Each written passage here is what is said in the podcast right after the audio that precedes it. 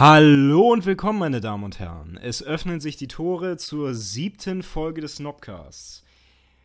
Dahinter befindet sich ein unglaublicher Zirkus des Spaß und wir, ich in meiner traurigen Zirkusdirektoruniform, der Snob und daneben Tom als, in ja. meiner lustigen, lustigen Clowns-Verkleidung, äh, die äh, Truth to Power spricht. Genau. Ich weiß halt nicht, bin, bin ich die Power? Ja, schon, oder? Als Direktor. Ich, ich, ich, ich weiß nicht, vielleicht, vielleicht sind es auch die Zuschauer, ich würde zu dir tendieren. Ja. Aber das ist eigentlich sowieso, ich keine Ahnung, wieso ich auf diesen Zirkuskram gekommen bin, darum geht es nämlich heute gar nicht. Ähm, nicht? Geht's nicht darum? Nee, ausnahmsweise mal nicht. Nee, ich, ich, ich würde sagen, also die Metapher ist nicht ganz, ja, ganz das unpassend, weil wir heute ja ein bisschen über die Widerungen von äh, Politik sprechen. Das ist wahr, ja. Das war wahrscheinlich einfach nur eine intuitive Assoziation damit. Ja. Ja.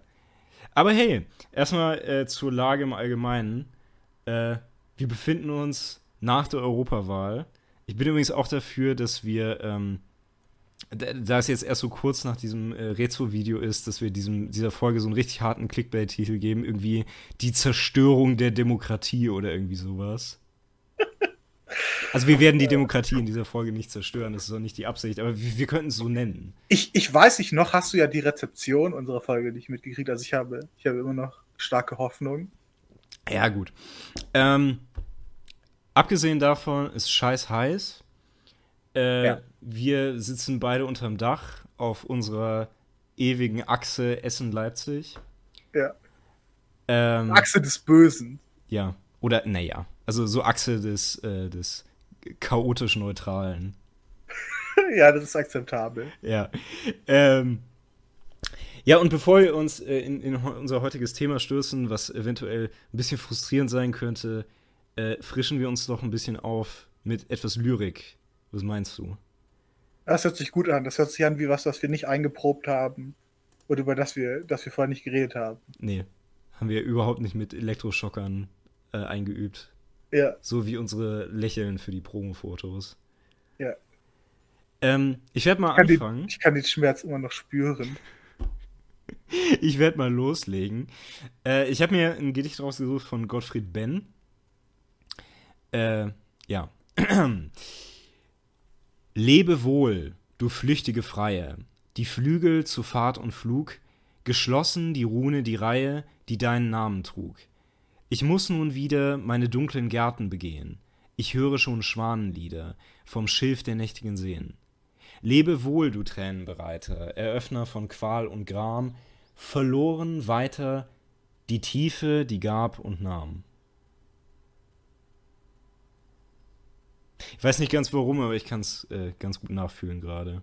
Ich, ich, ich muss merke, auch gerade dunkle Gärten begehen im Moment. Ja, ich, ich merke, dass es großartige äh, Lyrik ist, weil ich mich scheiße fühle. ja, ich, ich, würde sagen, so funktioniert Kunst auch allgemein. Ne? Ja, ja. Äh, ich habe was wahrscheinlich Älteres, äh, was, was ich ausgewählt habe, um, um dem Thema des Podcasts ein bisschen mehr zu entsprechen. Äh, es wird Walter von der Vogelweide äh, zugeschrieben, also dem, dem mittelalterlichen Minnesänger und Poeten. Aber die Quelle ist äh, unbelegt, man weiß nicht wirklich, ob es von daher kommt. Und hier kommt es. Das Volk ist dumm, das macht der Kohl. Er bläht nur unter, unterm Schurze. Den Kopf hingegen lässt er hohl. So herrscht, herrscht im Reich, ich sag zum Wohl, politisches Gefurze. Hart, hart hittende, extrem auf Detailfragen ausgehende politische Kritik hier. Ja, auf jeden Fall. Ich würde auch sagen, Walter von der Vogelweide, falls er es tatsächlich geschrieben hat, war definitiv der, der Edgelord seiner Zeit. Ich, äh, Minnesang an sich ist nach unseren heutigen Standards sehr, sehr edgy. Ja, irgendwie schon, oder? Es ist, es ist alles sehr, äh, sehr hart Emo. So, es gibt immer eine, eine, äh, ein geliebtes Burgfräulein, was angehimmelt wird, was aber nie erreicht werden kann. Ja. Ja, aber es, es stimmt. Ne? Ich meine, dieses äh, irrationale Idealisieren ist ja so ein sehr, äh, sehr so ein Nice Guy-Ding irgendwie. Ja, ja. Also, ja. Was irgendwie seltsam ist, weil die die Leute der Zeit jetzt absolut nicht die Assoziation mit Nice Guy verdienen. Nee. ja, vielleicht nicht. Aber egal. Ähm, ja, ich bin, ich bin Nice Guy. Ich habe heute mit drei Bauern auf äh, äh, Bauernrevolution niedergeschlagen. Das hört sich ganz nett an. Ja. Kommt auf an, wie du es gemacht hast. Mit, mit Waffengewalt und Reitern. Ja, aber ich meine, wie genau? Auch so, so im, im Nachhinein. Hast du sie einfach nur umgebracht? Oder? Ja, es, es gibt kein Nachhinein. Ja. Ja, wie auch immer. Wir, wir müssen jetzt nicht über Bauernrevolution reden. ich, äh, ich weiß, es passt, passt jetzt auch immer noch thematisch, ne? Ja, seltsamerweise. Irgendwie kann man da alles irgendwie reinkramen. Ja. Äh, ja, das war unsere Lyrik. Ähm, ich möchte auch nochmal dran erinnern, wir haben es ja erst einmal gemacht bisher. Falls uns jemand Lyrik schicken möchte, die wir vortragen sollen, macht es gerne einfach. einfach Aber bitte macht das nicht über die einfachen äh, Kommunikationswege online, sondern äh, schickt das an unsere absolut vorhandene Mailbox in einer riesigen leeren Box, die nur Pellets enthält. Das ja, das, die stärkere Wirkung. Ja. Weiß man, dass Leute sich wirklich kümmern. Ja. Ja, wir haben irgendwo so ein Postfach äh, bei der Post in Bautzen oder so. äh, ja. Ja. Jetzt kriegen wir vielleicht ganz viel Post von Leuten aus Bautzen, ist auch lustig. Alle vier Bautzener, die das hören. Ja, ich glaube, das ist hochgeschätzt. Aber okay. Ja. Wie auch immer. Wir müssen auch nicht zu Bautzen abdriften. Äh, das war unsere Lyrik. Und was wollten wir Bautzen. dann machen? Wir hatten doch noch so ein anderes Segment, zu dem wir jetzt vollkommen organisch überleiten wollten. Genau, ein Segment, was mir auf keinen Fall äh, aufgezwungen hast, was vollkommen originell ist, was, was jeder Kritik erhaben ist. Äh, ich ich glaube, ich werde unser, unser Publikum das, das Segment vorsichtig erklären um sie auf diese, diese Innovation vorzubereiten, dass sie ansonsten zu stark hitten könnte. Also wer, wer sich das anhört, vielleicht für einen Moment hinsetzen. Ich werde Tom Fragen stellen. Was? Du, äh, wirst, ich, du wirst dir selbst äh, Fragen stellen? Ja, ich werde Snob Fragen stellen. Ein Segment, Und, wo du dir selbst Fragen stellst, wäre vielleicht sogar echt wär, innovativ. Eigentlich, eigentlich wäre das interessanter, ja. ja. können, können, wir das jetzt vielleicht machen? Nee, können wir nicht. Ich werde es noch Fragen stellen und er wird sie beantworten. Und vielleicht drehen wir das Ganze rum, vielleicht nicht. Äh ja, nee, das Ding ist, wir nennen das die Inquisition des Snobs. Die Inquisition des Snobs. Und Was eigentlich dazu andersrum sich, andeuten würde. Ja, dazu muss man sich dieses, äh, also die, die Law and Order Musik noch vorstellen. Ich, ich, ich glaube, ich kann das sogar. Ja. Scheiße. Dumm, dumm. Okay. Oder so. Ja. Ja, das, das ist ja nicht. Okay, ich, ich dachte jetzt wirklich an den, an den äh, Intro-Song. Du meinst diesen letzten Sound, Soundeffekt, ja.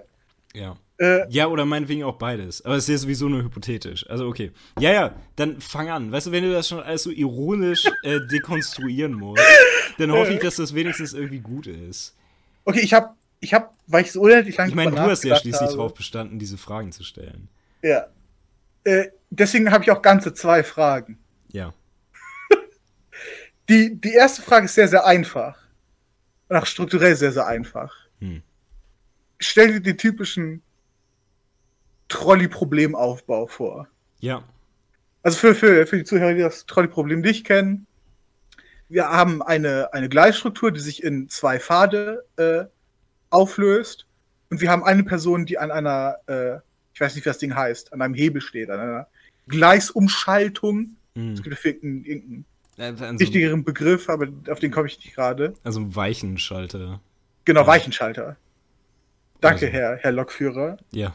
Äh, und auf der, auf, und jetzt, jetzt, äh, es gibt zehntausende Variationen mit dem, äh, mit dem Dingen, äh, und das, der, der Clou ist jetzt immer, dass das Ganze irgendwie problematisiert wird, weil auf beider Seite jetzt Leute liegen und einer von den beiden wird getötet, falls der Schalter nicht entsprechend auf die andere Seite umgestellt wird. Das macht man, um verschiedene moralisches Empfinden zu testen und Leuten auf die Eier zu gehen. Mhm. Wie bei allen moralischen Fragen, also letzteres. Genau.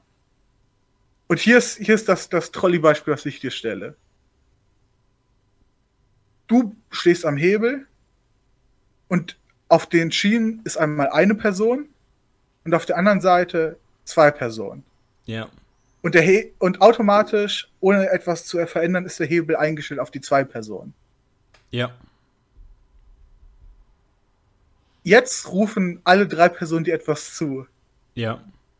Die Person, die unten alleine liegt, ruft dir zu, wenn ich an deiner Stelle wäre und du, du hier alleine liegen würdest, dann würde ich äh, den Hebel auf dich äh, so umstellen, dass er äh, auf die anderen beiden gehen würde. Ja. Obwohl er sowieso anderen- schon so steht. Ja, ja, fa- falls, falls er nicht so stehen würde. Das, das war schon so nicht Es kompliziert. ist genug. absolut, absolut übersichtlich, diese Frage. Genau. Die, die beiden anderen rufen dir zu, dass sie sich, äh, dass sie, auch wenn du oben liegen würdest, den Schalter auf die eine Person runterschalten würden. Also auch wenn ich auf dem Gleis liegen würde, auf dem die Person alleine liegt. Ja. Also die zwei sagen mir im Prinzip, dass sie mich töten würden. Wenn du an der Position des einen wärst, Ja. dann kommt Und von der Seite dann- ja. hm. der Milchmann vorbei und sagt, dass eigentlich egal ist, was die Weichenstellung ist, aber du solltest nicht umschalten. Und du hast die, die unabhängige Möglichkeit, den Milchmann einfach zu töten. Okay. Für was entscheidest du dich? Habe ich, also ich, ich könnte theoretisch den Milchmann töten und dann umschalten. Oder du könntest den Milchmann nicht töten und umschalten, oder du könntest den Milchmann töten und nicht umschalten. Du musst das in der Vierer-Matrix vorstellen. Ja. Äh, Habe ich auch die Option, mir Milch von dem Milchmann zu nehmen und die Situation durch äh, gesundes Kalzium irgendwie zu bereichern? Das könntest du, aber es gibt eine 50-50 Wahrscheinlichkeit, dass in der Zeit der Zug hochschalten würde, um die eingeschalteten Personen schneller zu überfahren. Aber was du tun könntest, ist, du könntest den Schalter vorher umschalten, könntest dann Milch holen gehen, könntest dann vielleicht den Milchmann töten oder nicht töten und könntest dann nachdenken weiter, ob du den Schalter umstellst, falls er noch nicht die entsprechenden Personen überfahren hat. Okay. Äh, ich, ich fürchte, meine Entscheidung ist eigentlich relativ einfach. Ja. Ähm, also da ich ja jetzt sowieso äh, gezwungen bin, dieses ganze Moral Fagging zu betreiben. Ähm, also ich würde sagen, wa- wa- was die Personen sagen, ist irrelevant für meine Entscheidung. Also weil es meine moralische Entscheidung ist und ihre Ja. Perspektive darauf, also ist einfach irrelevant. Ja. Äh, Und wie sieht deine, deine Position aus? ich würde in dem Fall, äh, also äh, denke ich einfach, also ich habe ja keine Beziehungen zu diesen Personen. Ja. Äh, ich, ich denke, mir würde nichts anderes übrig bleiben, als äh, utilitaristisch vorzugehen, das Ding umzulegen und den einen Typen zu töten. Okay. Du, du willst den Schalter umlegen, aber stellt sich heraus, dass der Schalter in Wirklichkeit nicht den Gleis umschaltet, sondern einen Quantencomputer auslöst, der zufällig, und zwar im wirklichen Sinne zufällig, auswirkt, welche der beiden Schienen gewählt wird. Und gleichzeitig wird eine dritte Schiene frei, auf der drei Leute liegen. Und jetzt wird auf einer zufälligen Basis von einer der drei Schienen entschieden. Also meine Entscheidung hatte nie eine Bedeutung, anders gesagt.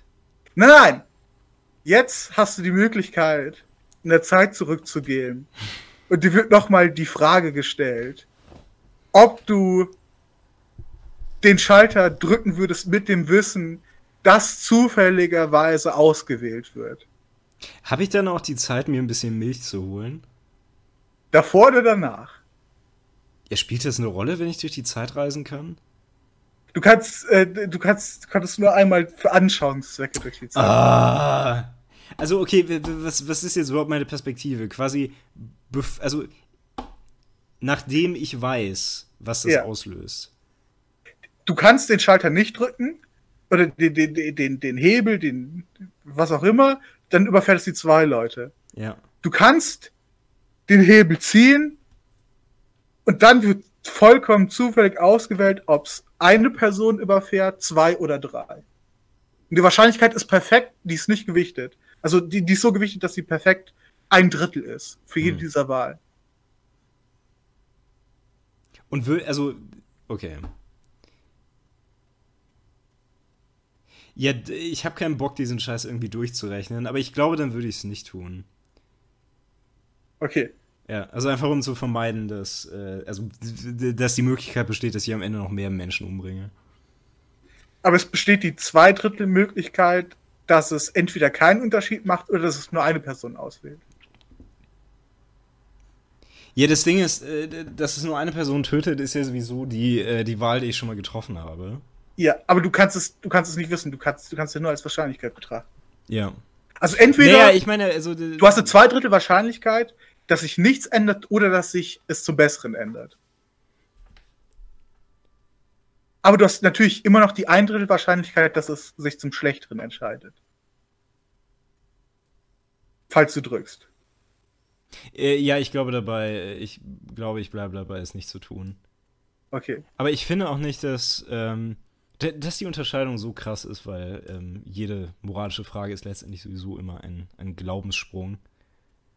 Also irgendwo rechnet der Quantencomputer immer mit. Weißt du? Weil ja, an, du kannst an, dieser, an dieser Stelle würde ich unsere verehrten äh, Zuhörer dazu aufrufen, über dich zu lachen. Wegen deinen schlechten Entscheidungen und äh, deinen, deinen unklaren und unmoralischen Ansichten.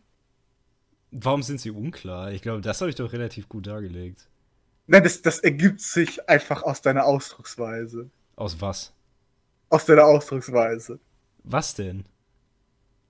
So wie du Sachen ausdrückst. Was ergibt sich da draus? Und deine Unmoralischheit. Ach so, okay, ja, gut, gut, meinetwegen, ja. Mm. Ja, weißt du, es hat Vorteile, ein Mensch ohne Moral zu sein. Ja. Die, die, Das Ding, weißt du, weißt du, was aber eigentlich der, was Standard eigentlich, hattest bei was- deiner Auswahl. was eigentlich der größte, äh, der größte Vorteil dabei wäre, keine Moral zu haben, wäre, dass du nicht den ganzen Tag da rumstehen und an irgendwelchen scheiß Gleich Gleisumstelldingern rumziehen musst. Also, ja. okay. Du könntest den Leuten einfach ihr Geld aus der Tasche nehmen und dann weggehen. Und dir hinterher noch irgendwie Milch von dem Typen da holen. Ich weiß nicht, ich fand diese, diese erste Frage etwas zu einfach. Also sollen wir zur zweiten kommen. Das Ding ist, die erste Frage ist mir irgendwie schon viel zu sehr auf den Sack gegangen. Nein, ich, Weil ich, ich meine, die war ein es bisschen zu einfach gestrickt, die war ein bisschen zu, Ja. Weißt zu du, es, unkompliziert. es hätte irgend so ein simpler Kack sein können, wie, äh, keine Ahnung, äh, Magst du Gemüse? Wie, wie oft im letzten Jahr bist du in die Oper gegangen oder so ein Scheiß? Und warum?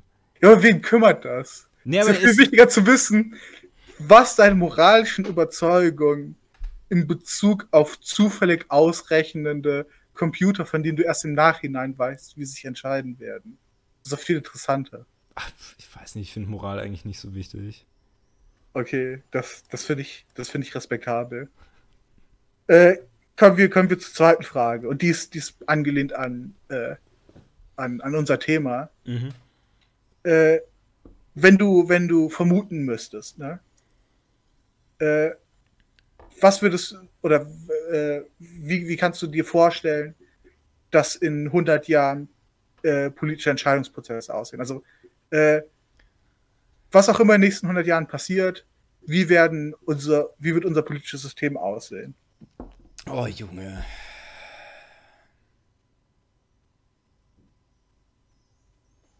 Ich muss sagen, ich weiß nicht, ob ich, ähm, äh, ob ich so die besonderen Hoffnungen für die Demokratie habe, obwohl ich eher, wie gesagt, nicht so zwangsläufig abgeneigt bin. Ja. Also übrigens bitte Bundeszentrale für politische Bildung gebt uns Geld. Du bist ein Äh. Kack. Du glaubst an etwas ablehnenswert. Nee, ich sage nicht, dass ich daran glaube, es ist nur was anderes. Ich sage, ich finde es nicht schlecht. Ja, ja. Ja. Nee, egal. Also dagegen muss ich mich jetzt hart verwahren, ne? Äh, Du, bist, Gegen- du hast vollkommen das perfekte ironische Detachment. Ja. Du, du, du, du glaubst an nichts. Ja, beziehungsweise ich bilde mir ein, an nichts zu glauben. Nein, Ja. das, nee, okay, was ich mir halt vorstellen könnte, und das ist so die, äh, äh, also entweder äh, wir laufen halt wieder auf der positiven Schiene so ein bisschen weiter und äh, kriegen irgendein paar Fehler aus unserer Demokratie irgendwie rausgebügelt, was ich mir vorstellen könnte. Mhm. Äh, ich würde mir das dann im Zweifel so vorstellen, dass Leute so ihre, ihre Lage als Bürger wieder so ein bisschen ernster nehmen und äh, anfangen, sich äh, als verantwortlicher Teil dieser ganzen Sache zu begreifen. Ähm, ich könnte mir aber auch ganz gut vorstellen, dass also die demokratische Struktur einfach erhalten bleibt, aber wir letztendlich einfach nur in so eine seltsame Art von Plutokratie äh, reinfallen. Ja, ja. Also die, meine, ja. meine Assoziation, meine Vermutung, und um ehrlich zu sein, hätte ich auch eher gedacht, dass du, dass du daran denken würdest. Also Schande, Schande, dass meine ja, Simulation ich, von deinem Denken nicht so aussieht wie du. Ja, ich kann auch nachsetzen, wahrscheinlich irgendeine, irgendeine Tech-Plutokratie. Ja, nein, ich meine ja. nicht mal Tech, aber das, äh, das ist ein Algorithmus, anstatt über Sachen zu entscheiden. Ja.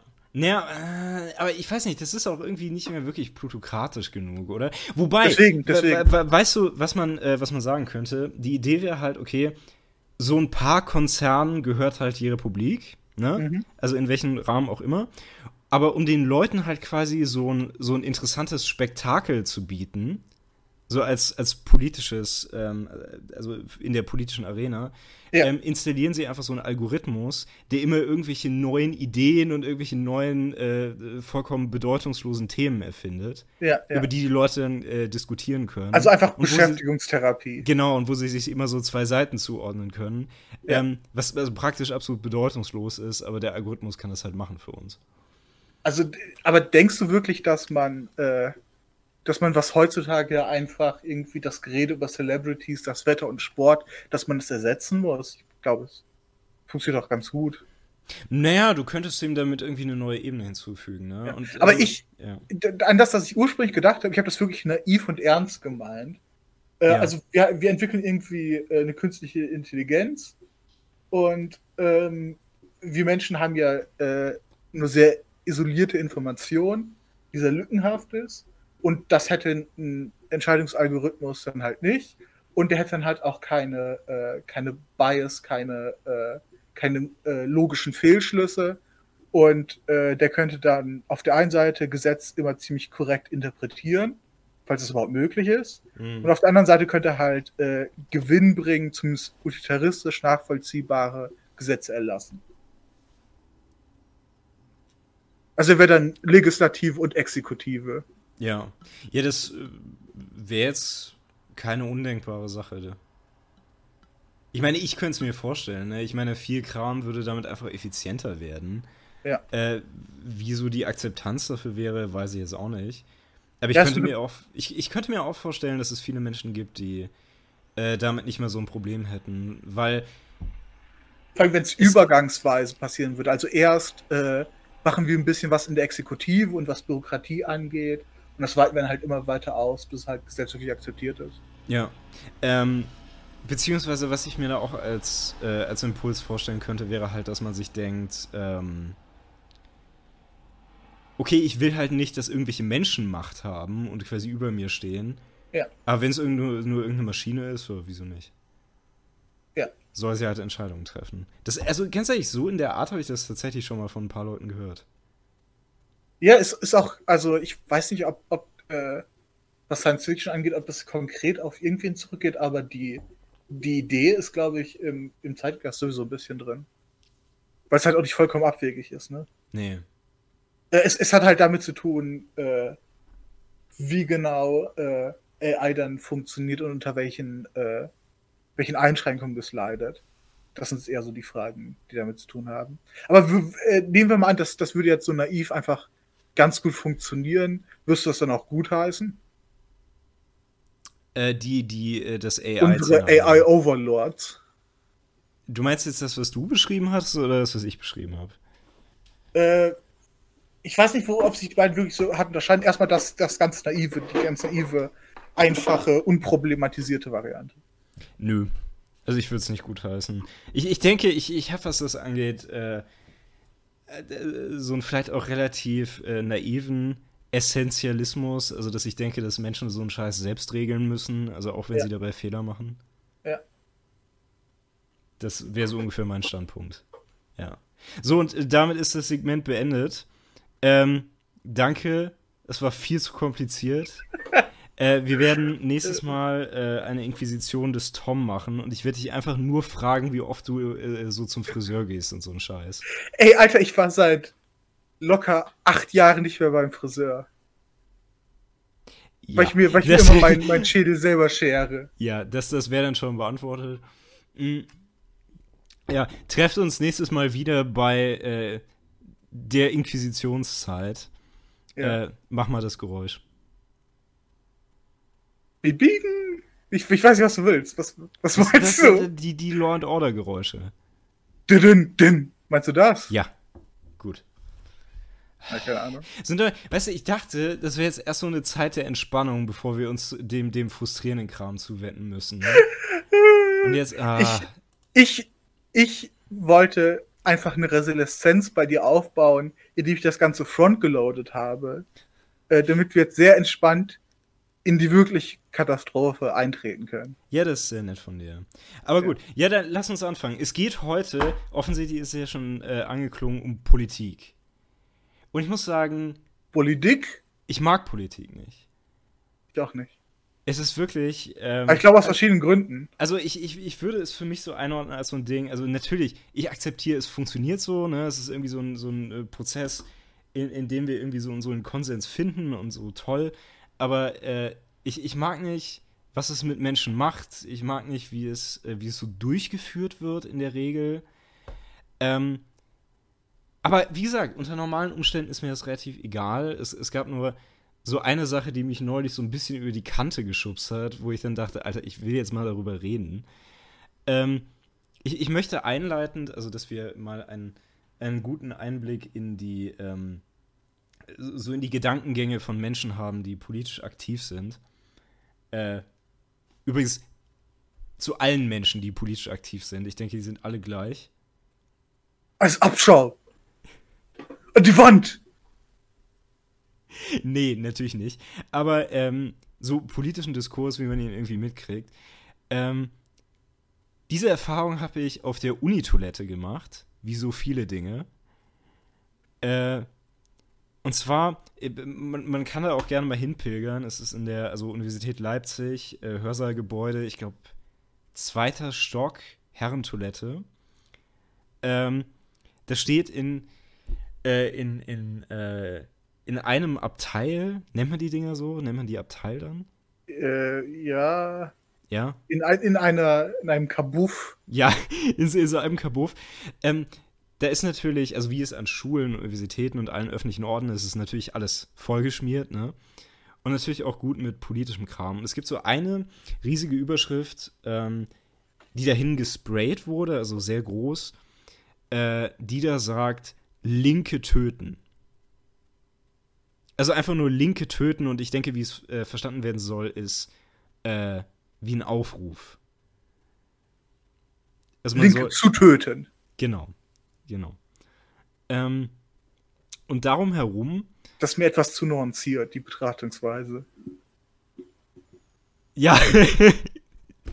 es ist seltsam, wie sich äh, Menschen so komplexe Gedanken machen können, ne? Ja.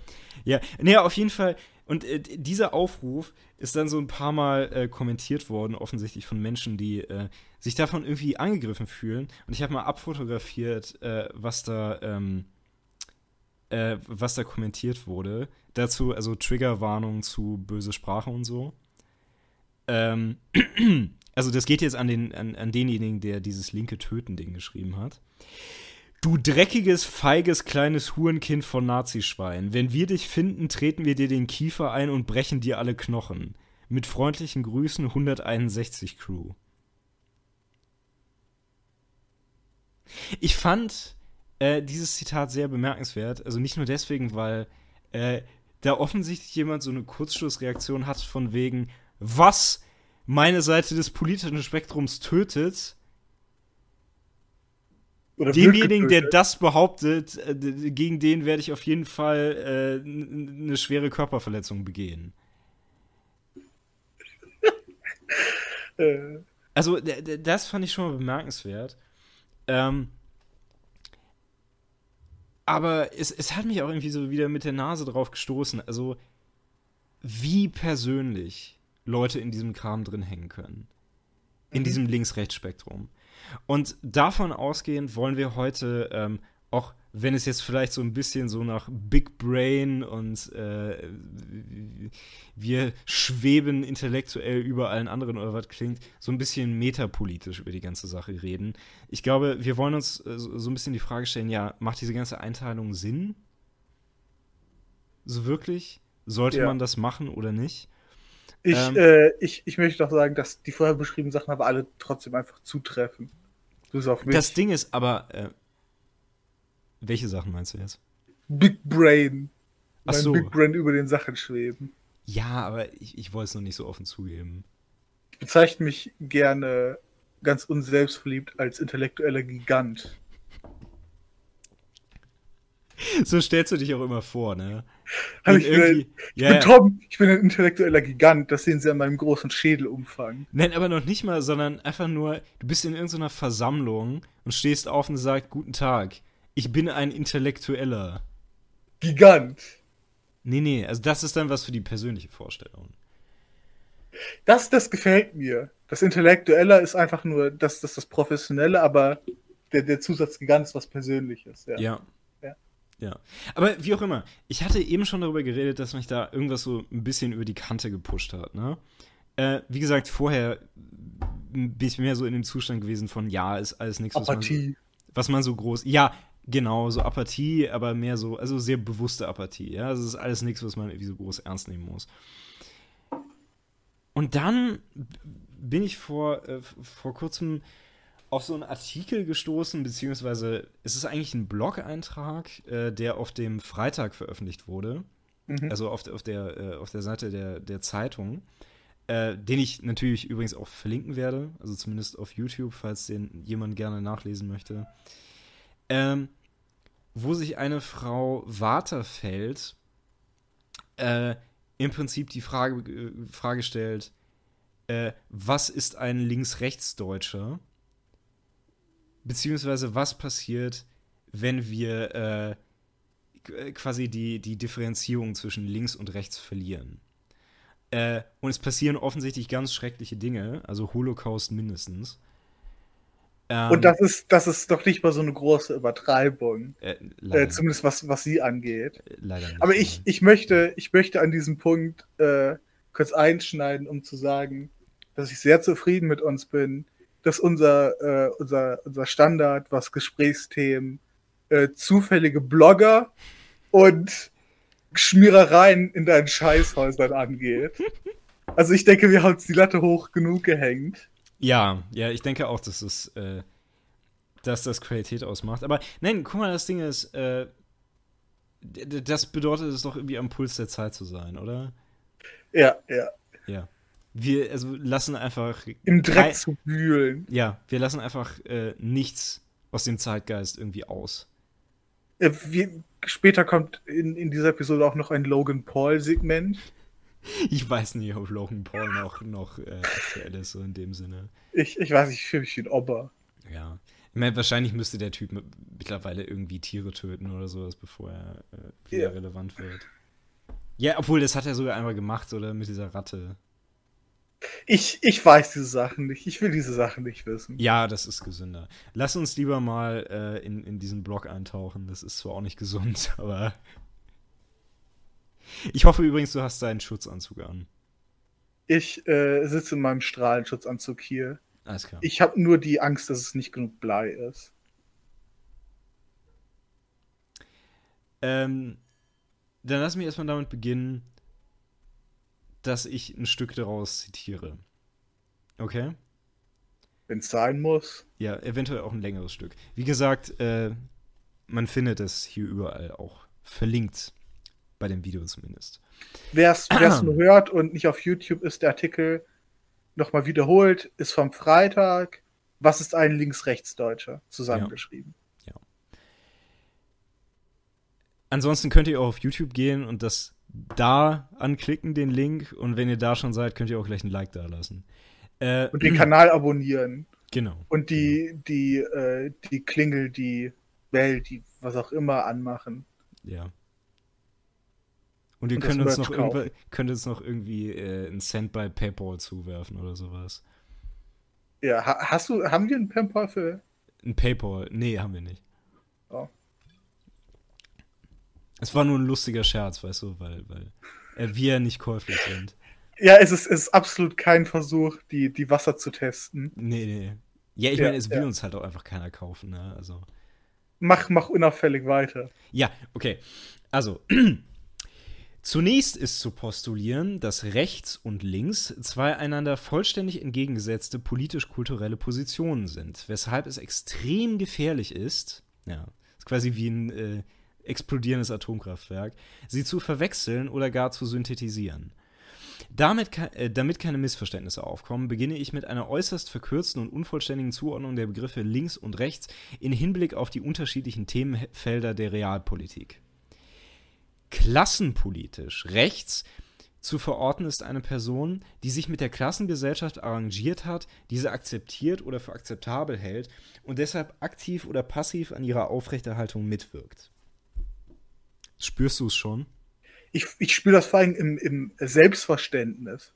Also wenn ich mit Konservativen rede, dann höre ich immer von denen, äh, mein wichtigstes Anliegen ist es, die Klassengesellschaft zu erhalten. Das Ding ist, dann redest du halt schon mit sehr, sehr äh, Marxistisch nee, belesen. mit, mit sehr, sehr sprachbegabten Konservativen. Ich höre immer nur Uga Buga Klassengesellschaft, Uga Buga. Ja. Ich weiß nicht, ich, ich rede Also- mit denen, die aus ihrer Höhle rauskommen. Ja, okay. Diversitätspolitisch rechts ist eine Person, die Geschlechter, Gender oder Sexualitätsungerechtigkeiten akzeptiert und oder Ungerechtigkeiten und Diskriminierung aufgrund von Hautfarbe, Herkunft, Sprache oder sonstiger behaupteter Andersartigkeit gegebenenfalls sogar biologistisch verteidigt und aktiv oder passiv an ihrer Fortsetzung partizipiert. Hast du schon mal irgendwas biologistisch verteidigt? Ich hoffe doch nicht, sonst muss ich das hier sofort abbrechen. Ich, ich habe das schon sehr oft äh, unterstellt bekommen. Ich hatte das äh, in, in vielen Kontexten mehr für einen Kampfbegriff als, äh, als etwas, was, was inhaltlich äh, wirklich belegt ist. Aber das ist das, was auf das ich jetzt nicht näher Du- eingehen möchte. Das Ding ist, du hast recht und irgendwie sieht man das sogar ganz lustig am nächsten Punkt. Ähm, umweltpolitisch rechts ist eine Person, die nicht wissenschaftlich argumentiert. Ich schätze, Biologie ist keine Wissenschaft. Nicht ganz. Äh, bezüglich der zunehmenden Ressourcenknappheit bzw. der künftigen gerechten energetischen Grundversorgung der Menschheit, sondern stets geopolitische oder wirtschaftliche Interessen von einzelnen Personengruppen als Parameter gelten lässt und die Missachtung von progressiven, nachhaltigen, ökologischen Visionen kulturell, politisch oder ökonomisch als gerechtfertigt betrachtet. Ich muss sagen, das ist, glaube ich, so der Punkt hier, mit dem ich noch am wenigsten Problem habe, weil ich glaube, das ist tatsächlich häufig eine rechte Tendenz Mhm. also, also Umweltpolitik einfach zu relativieren, indem man sagt, ja, irgendwie äh, die Interessen der Kohlearbeiter, die sind aber wichtiger. Ja. Ähm, ich, ich finde es nur tatsächlich ganz interessant, dass man hier dann sagt, ja, okay, äh, also die Rechte ist einfach anti-wissenschaftlich und da oben sagt man, ja, irgendetwas wissenschaftlich zu verteidigen, Ja. indem man versucht, irgendwie auf Biologie zu rekurrieren, das ist böse, also rechts. Naja, sie sagt ja nicht biologisch, sondern biologistisch. Äh, weil sie, weil, äh, weil noch so eine gewisse Begriffsunterscheidung drin sein soll. Äh, aber ich, ich würde tatsächlich diese, diese Kritik vornehmen. Ähm, aber den Punkt kann ich sogar auch einigermaßen nachvollziehen, weil äh, sehr oft, wenn ich an so den amerikanischen Kontext denke, aber auch natürlich in Deutschland, äh, rechts mit religiös assoziiert ist. Das kommt ja auch dann- mal als Punkt. Genau, dass es dann bestimmte Problemfragen gibt, äh, wo man durch seine Religion, äh, was moralische Probleme angeht, äh, auf eine bestimmte Seite fällt, die einer wissenschaftlichen Perspektive widersprechen könnte. Ja. Vielleicht jetzt nicht zwangsläufig, was Umwelt angeht, aber ja. Nee, aber oh Gott, was weiß ich, Abtreibung. Äh, Ja, ich weiß nicht, ist wissenschaftlich belegt, dass Abtreibung gut ist? Das nee, aber es ist ein, es ist ein, ja, okay, die, das, das ist vielleicht ein bisschen überzogen, aber Abtreibung ist einfach nur durch einen bestimmten wissenschaftlichen äh, Also, okay, den, den Punkt will ich zurücknehmen. Ja. Äh, das, das, das trifft sich präzise, ja. Ja. Äh, und dann also noch zum letzten Punkt. Religionspolitisch rechts sind alle Personen, die sich einem, die sich zu einem Glauben bzw. zu einer Religion bekennen, unabhängig davon, ob sie die jeweilige Religion praktizieren. Den, Schon den, Schnappatmung. Jetzt schon Schnappatmung, dann unbedingt eine Valium oder ein ähnliches Relax Relaxant doch Relaxantium einnehmen und erst nach Eintreten der Wirkung weiterlesen. Hast du dein Valium genommen? ja, ich habe meinen Stapel Valium genommen. Ja, ich habe vor, vor diesem Artikel auch erstmal einen Eimer Ibuprofen auf jeden Fall eingeschmissen. Ja. Ähm. Ja, die Kategorien sind erstmal toll, oder? Ja, ich meine, was sie, was jetzt noch im äh, weiteren Verlauf macht, ist, weil das, was sie, äh, das, was sie hier benennt, das sind irgendwie Kategorien, die mehr oder weniger nachvollziehbar sind, aber äh, sie vertritt dann nochmal eine Extremposition, weil sie äh, im Weiteren dann sagt, okay, wer auch nur einer einzigen dieser aufgezählten Kriterien entspricht, äh, was rechts angeht, ist rechts. Äh, und sie, ihr fällt dann selbst auf, okay, das ist nicht die, die äh, Intuition, die wir äh, in vielen Fällen haben. Also wenn wir jemand haben, der, äh, der für äh, der egalitär ist, was, was die Verteilung für Reichtum angeht, der denkt, dass äh, Männer äh, und Frauen die gleichen Rechte haben sollen, genau wie alle anderen Geschlechter, die, die jemand noch annehmen will. Der denkt, dass man die Umwelt schützen muss, aber der gläubiger Katholik ist. Äh, da würden jetzt, glaube ich, die wenigsten Leute sagen, ja, auf jeden Fall, das ist eine Position, äh, die ist klar rechts. Das ist einfach äh, nicht das, was wir intuitiv machen würden. Nee. Ähm, und äh, das fällt ihr auch selber auf, indem sie halt sagt, ja, ja, es gibt ja durchaus, äh, durchaus Kombinationen, das kennen wir aus dem Alltag. Äh, dann, dann nimmt sie Beispiele, die, ich- die, ich, äh, die teilweise in, in, äh, in halt Extremkombinationen anzeigen. Äh, Und Was- mit denen sie, bitte? Äh, Ja, ja, also ich, ich habe nur die Beispiele gerade vor mir. Irgendwie der äh, antisemitische, buddhistische Transsexuelle und sowas. Ich, ich kenne viele von denen. Ja, gut. Ähm, also ich muss sagen, die treffe ich auch immer beim Bäcker, aber ja. Ja. Äh, Ich kenne vor allem viele äh, sexistische jüdische Klimawandelleugner. Das ist ein weiteres Beispiel, was sie nennt. Ja, überall. Ähm, aber es ist, äh, das hätten wir vielleicht vorher noch sagen müssen. Sie geht halt auch noch auf ein, äh, auf, also eigentlich ist das Ganze eine Reaktion äh, zum anderen Artikel, in dem er nach namens äh, Bieler halt argumentiert, ja, nein, äh, es gibt schon so eine gewisse Links-Rechts-Vermischung.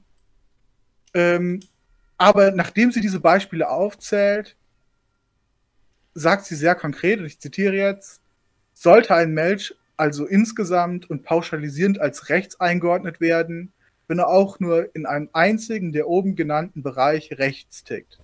Ja, es geht hier darum, die Sache ganz klar zu benennen und sie nicht weiter zu verwässern, damit sich die Geschichte nicht wiederholen kann. Die, äh, die, die Anspielung ist, glaube ich, hier klar. ja, die Holocaust-Keule hat mich hart erwischt. Ja, ich fand vor allem dieses Nicht-Verwässerns-Dingen Ja. äh, interessant, weil das ist eine Sprachwahl, die ich eigentlich mit Rassisten verbinde. So die Verwässerung von Blutlinien und Rassenlinien. ja. Das ist, das Ich meine, ist interessant, das hier wiederzufinden. Ich glaube, man kann halt auch wirklich, geht. Ja, ja, also man kann halt, denke ich, auch wirklich fast ganz gut ähm, die, die Verknüpfung ziehen mit dem, mit dem Gruppenverständnis. Ne? So von wegen, ja, äh, du, du darfst unsere Gruppe nicht aufbrechen, indem du irgendwelche anderen da reinlässt, die möglicherweise Ja. nicht ganz so rein sind wie wir. Und äh, das ist auch ziemlich klar, was sie, was sie im Weiteren sagt, weil sie gibt dann auch zu, äh, nach, nach ihrer Definition, wie sie sie jetzt hier aufbaut, der wahrscheinlich nicht so viele Leute zustimmen würden, äh, gibt es nur ganz wenige Leute, die links in dem Verständnis sind. Mhm. Ähm, aber sie sieht das gerade als, äh, als, also sie sieht das gerade als, äh, als, als trotzdem etwas, in das man Hoffnung reinsetzen muss und äh, was man nicht verraten darf. Ja. Ähm, also vor allen Dingen die, die seltsame Begründung dieses Artikels ist ja dann vor allen Dingen auch noch, dass sie dann irgendwann darauf kommt, okay, die Rechten machen das ja genauso. Ne? Also bei den Rechten Ja. ist es so, wenn die, wenn die, wenn die einen sehen, der ihren Ansichten in, in allem entspricht, aber er ist dann, keine Ahnung, irgendwie transsexuell oder was auch immer, Ja. dann würden sie ihn auch nicht als einen von, von sich sehen. Und sie kommt dann aber aus irgendwelchen Gründen, also zieht dann daraus den Schluss, ja, okay, genauso müssen wir das auch machen. Ja, was. Äh, Was was, was, so eine Sache ist, die, ich, es ist vielleicht so eine politische Kampfgeschichte, wo man dann sich so denkt, okay, es ist halt irgendwie notwendig. Mhm. Ähm, lass mich erstmal kurz das- dazu Stellung beziehen. Ähm, was mich daran so im Wesentlichen gestört hat, weil ich glaube, es ist wirklich Ausdruck eines grundsätzlichen Problems, das mir immer wieder auffällt. Ähm, und zwar im, im, im, im Prinzip immer im Zusammenhang mit Leuten, die Politik wirklich ernst nehmen. Und zwar, ich glaube, diese ganze, also auch diese ganze Reinheitsgeschichte, die sie hier anwendet, ne? Mhm. Das ist einfach Ausdruck der Überzeugung, dass es eine einzige objektiv richtige politische Meinung geben kann. Und dass sie die gefunden hat. Und ich glaube, dass das etwas ist, was unglaublich viele Leute tun. Also, dass unglaublich viele Leute so diese, diese Forschung haben, okay, ähm, ich habe meine politischen Ansichten und ich bin auf diese Ansichten gekommen, indem ich mir die Fakten angesehen habe und ich habe alles sorgfältig abgewogen und dann bin ich äh, bei der Wahrheit angelangt. Und jetzt kenne ich die. Und ich denke, das funktioniert auch erstmal ganz gut, weil das kann man sich ja äh, selbst relativ einfach sagen. Ähm, ich glaube, die Probleme beginnen an dem Punkt, an dem man dann andere Menschen trifft und dann auf einmal bemerkt, ach du Scheiße, die denken ja nicht alle genau das gleiche wie ich.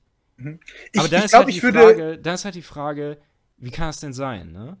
ich glaube, halt ich würde Frage- dir äh, hier schon widersprechen, weil ich glaube noch nicht mal, dass, äh, dass selbst wenn du keinen Menschen begegnen würdest, ne, wäre das immer noch nicht äh, total super für dich, äh, weil du ja zumindest in so einem extremen Grad dann einfach immer noch eine sehr verzerrte Ansicht hast, was eigentlich die Re wie eigentlich die Realität aussieht. Ja. Also zumindest ja, in aber, so, in so aber Extremfällen. Ja, aber ich meine, es ist ja sowieso ausgeschlossen, ne? weil, äh, also du, du bildest diese Ansichten ja auch im Prinzip erst so in Beziehung, also als, als politisches Wesen erst. Genau, ja. Und deswegen Erst, bist erst du ja sowieso- durch, durch, durch, eine, äh, durch eine soziale Gruppe. Genau, also du bist sowieso immer im, im Bezug zu anderen Menschen.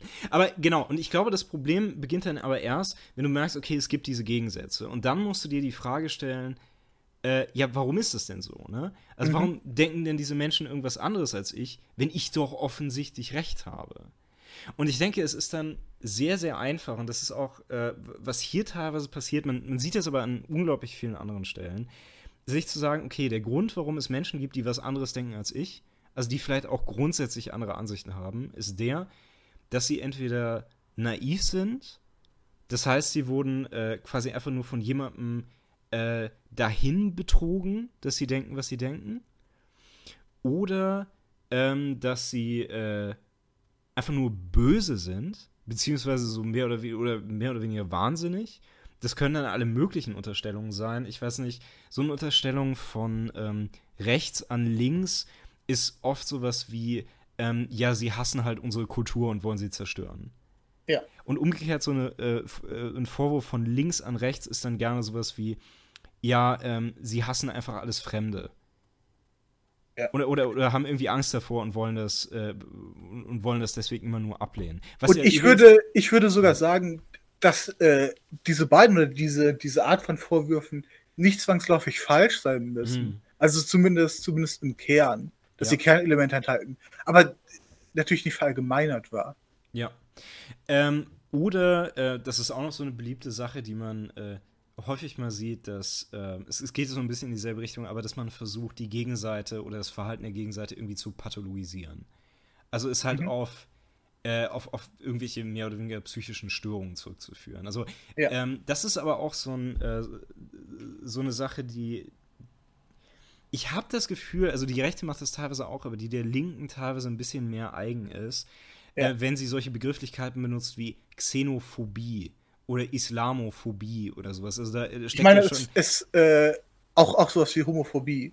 Ja, Was, was ja eine Krankhaftigkeit äh, äh, zumindest andeutet, was es ja nicht, nicht sein muss. Also, ja, also ich, ich meine, also es steckt halt einfach mit dem Begriff Phobie, steckt die Unterstellung von äh, pathologischer Angst dahinter. Ja. Ich glaube, äh, dass der Grund, warum das bei, äh, zumindest Rechten, an die wir jetzt denken, nicht so großartig vorhanden ist, ist, weil die einfach anders gelagert sind in dem Sinne, ähm, dass sie, dass die Vorwürfe, die sie machen, ein bisschen andere Art sind. Also die Vorwürfe sind eher, äh, dass Leute nicht, äh, nicht erwachsen geworden sind, das sind immer noch Kinder, die ganz naive Sachen glauben. Mm, mm. Oder äh, was auch, glaube ich, auch historisch sehr häufig der Vorwurf ist, ist, dass, äh, dass Linke einfach Hedonisten sind die, ja, äh, die ja. nur an ihrem eigenen, an ihrer eigenen Lust interessiert sind. Die alles geschenkt haben wollen. Genau, die ansonsten, äh, die ansonsten alles egal ist. Ja, genau. Ähm, also, äh, ich denke, das sind die Vorstellungen, die man sich so dann oft macht, aber wo, worauf ich eigentlich erstmal hinaus will, ist einfach nur, das unterhält dann diese, die, die, einfach diese Vorstellung von wegen, ja, es gibt diese objektive Wahrheit, ich habe sie gefunden und alle anderen sind halt einfach also bestenfalls fehlgeleitet. Mhm. Wohingegen ich mir denken würde, und das ist jetzt natürlich eine Hypothese, also ich habe jetzt hier offensichtlich keine, keine Doktorarbeit zugeschrieben, aber wohingegen, also ich mir denken würde, es ist einfach, was für mich jetzt soweit Sinn macht, dass politische Ansichten in Wirklichkeit so entstehen. Wir haben gewisse Persönlichkeitsmerkmale, äh, also zum Beispiel dazu, ähm, wie offen wir gegenüber neuen Ideen sind oder wie sehr wir ähm, Ordnung mögen oder feste Grenzen oder Dinge in der Richtung. Und diese Persönlichkeitsmerkmale prädestinieren uns einfach für gewisse politische Meinungen. Und ausgehend davon ähm, suchen wir uns dann einfach die Fakten, die dazu passen. Und mit diesen Fakten bauen wir dann irgendwie so unsere politische Meinung zusammen. Das muss letzten Endes nicht heißen, dass diese Meinungen unbedingt falsch sind, das heißt eigentlich einfach nur, dass sie, egal in welche Richtung sie gehen, sie auf jeden Fall fehler, fehlerbehaftet sein werden. Ähm, das geht zusammen eben, also dann dieses ähm, Sammeln von, von entsprechenden Informationen äh, zusammen mit etwas, was man äh, Confirmation Bias nennt.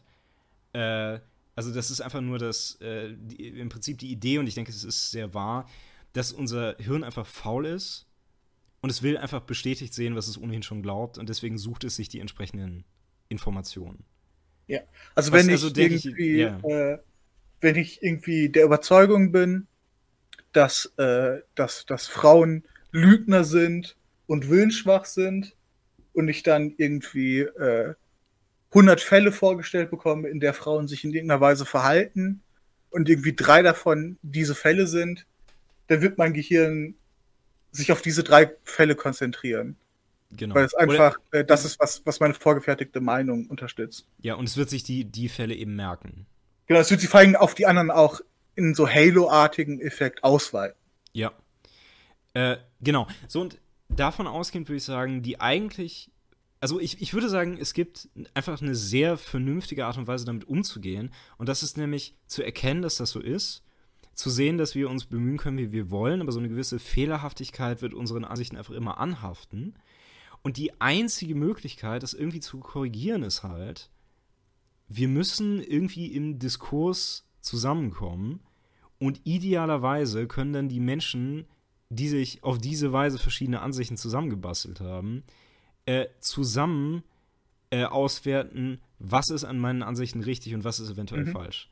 Das ist natürlich ein sehr großes Idealbild, ne? weil natürlich nicht jeder will irgendwie äh, Teile von seinen Ansichten aus, äh, aufgeben und so. Aber ich denke, das ist wirklich letztendlich ein riesiger Vorteil der Demokratie, dass so etwas zumindest äh, systematisch möglich gemacht wird. Ja. Beziehungsweise, dann, dass Leute im Kompromiss sogar dazu gezwungen werden. Dann, dann lass mich, äh, was wir jetzt als, als ihre argumentative Seite, ich glaube ich glaub nicht, dass sie das Argument so machen wird, aber ungefähr ihre Position doch nochmal argumentativ unterstützen. Weil du könntest äh, den, den Aufruf, den sie hier macht, äh, eine schärfere Links-Rechts ähm, äh, äh, zu vollziehen, so zu verstehen, dass das ja gerade erst äh, einen politischen Dialog, zumindest was, was jetzt Lagerdenken überhaupt möglich macht.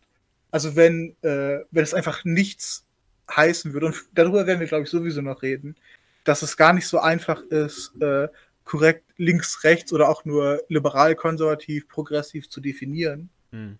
Ähm, aber dass, wenn wir nicht zumindest eine gewisse Festigkeit in unseren Kategorien haben, dann ist es ja auch nicht mehr äh, möglich, dass wir die gegen, überhaupt gegeneinander ausspielen. Ähm, ich sehe für diese Einordnung in links-rechts natürlich auch so eine gewisse praktische Funktion, das ist klar. Mhm. Ähm, ich muss aber sagen, ich denke wirklich nicht, dass äh, die Unterscheidung hier in so einer konstruktiven Art und Weise gemacht werden soll.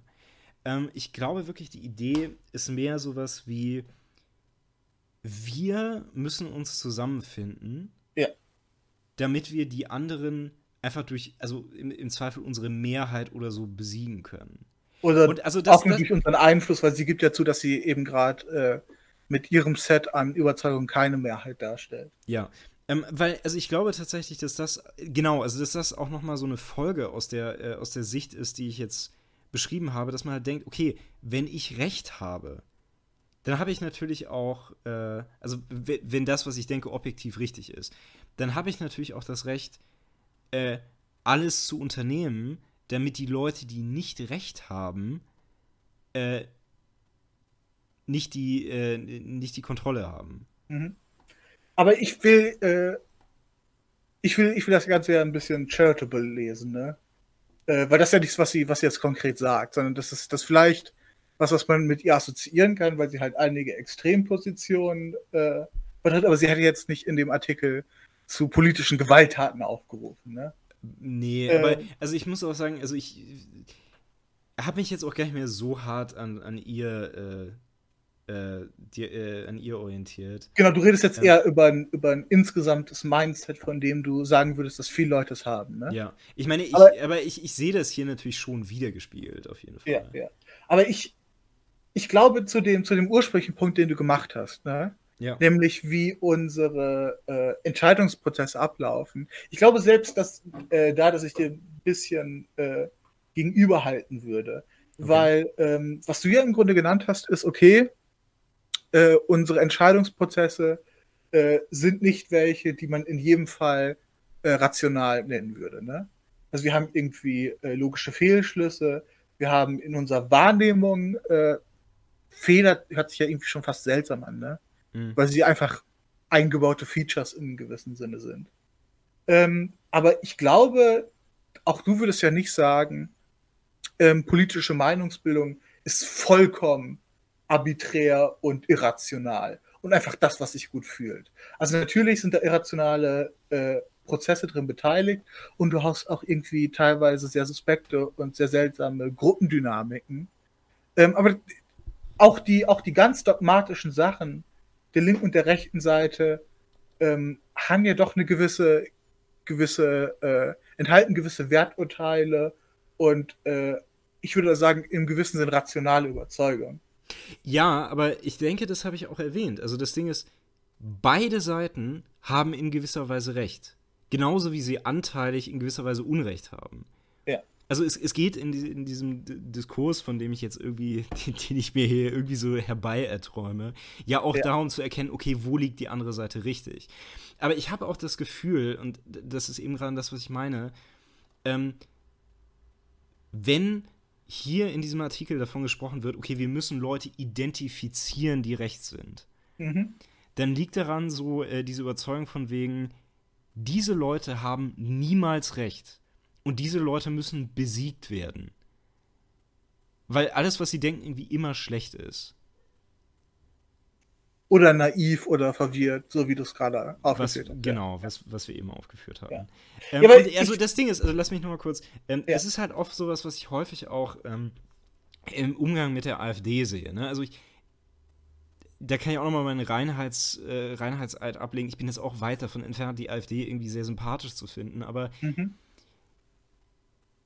Viele Leute reden häufig davon, man müsse die AfD irgendwie besiegen und man müsste dafür sorgen, dass sie rausgedrängt wird aus jeder, ähm, aus jeder äh, öffentlichen politischen Auseinandersetzung, ja, aus dem Parlament mindestens. Genau. Ja. So, und das Ding ist, ich verstehe nicht, warum es für diese Leute so schwer ist zu akzeptieren, dass es einfach Menschen in diesem Land gibt, die Interesse an nationalkonservativer Politik haben.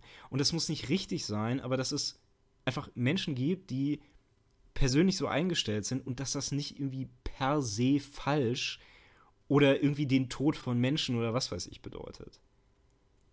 Ne, die, äh, die Position, die du jetzt äh, halt beschreibst, solche Leute würden dir wahrscheinlich antworten davon.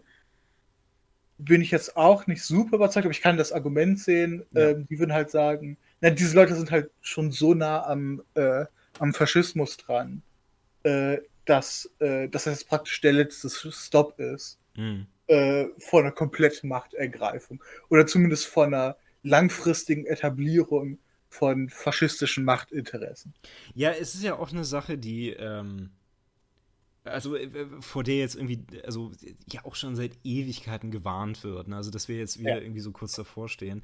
Und dazu kann man vielleicht auch nochmal vor, äh, vorherschicken. Ich würde sagen, es gibt natürlich politische Ansichten, die nicht mehr akzeptabel sind. Aber du kannst dann nicht hingehen und sagen, okay, irgendwelche Ansichten, die sich noch diesseits der akzeptablen Grenze befinden, ja. äh, müssen jetzt irgendwie weg, äh, äh, so äh, von der Bildfläche weil sie, weil sie verschwinden, anderen weil sie irgendwelchen Sachen ähneln. Ja, ja aber also dann, ist, dann wird ja die interessante Frage, okay, wie willst du diese Grenze setzen? Hm. Also, weil die, die, Grenze, wie sie bei uns zum Teil definiert ist, wir reden da auch teilweise über unterschiedliche Sachen jetzt, glaube ich, aber ist einfach, okay, äh, wird zu Gewalt aufgerufen und äh, wird, wird zu, äh, zu einem äh, gewalttätigen äh, Aufstand gegen den Staat und einer, und einer erzwungenen Veränderung der Machtstrukturen aufgerufen. Ne? Ja. Und die also, An das ist halt die ganze und die überraschend ist die Antwort halt, nein, das lassen wir halt nicht zu. Ja. Ähm, aber äh, ich, ich glaube, dass es auch andere Problempunkte geben könnte. Also, äh, was vor langer, langer Zeit äh, bei Teilen der Grünen enthalten war, ne? Äh, das nehme ich jetzt mal als Beispiel. Also nehmen wir mal an, äh, morgen würde aus dem Nichts eine Partei aus dem Boden gestampft, die irgendwie 20 Prozent der Bevölkerung unterstützt und hat auch irgendwie nicht so problematische Ansichten, aber die hat einen Punkt, nämlich, dass sie, äh, was wir Pädophilie nennen, legalisieren will. Mhm. Äh, das ist jetzt eine Grenze von einer anderen Art, die man da gefährdet sehen würde. Ja. Ja, es ist, also es ist halt keine Grenze, die den Staat gefährdet in dem Sinne. Ja, aber würdest, äh, würdest du also. Ja, zumindest erstmal nicht. Genau, aber ich, ich, ich will jetzt nicht darauf eingehen. Ich habe Probleme nee. zu sehen, wie das den Staat gefährden könnte. Ja, lass uns nicht drauf eingehen. Okay, ja, ja. Ja, aber äh, also zum Beispiel, äh, äh ich muss jetzt den Gatekeeper raushängen lassen. Ich glaube, eine äh, eine Partei, äh, die, äh, die, die, also auch ansonsten was akzeptable Positionen vertritt und die äh, so einen Punkt enthält, würde ich vom, äh, vom öffentlichen Diskurs ausschließen wollen. Obwohl sie jetzt nicht, äh, nicht unter dieses Kriterium der, ähm, der, der Gewalttätigkeit fällt.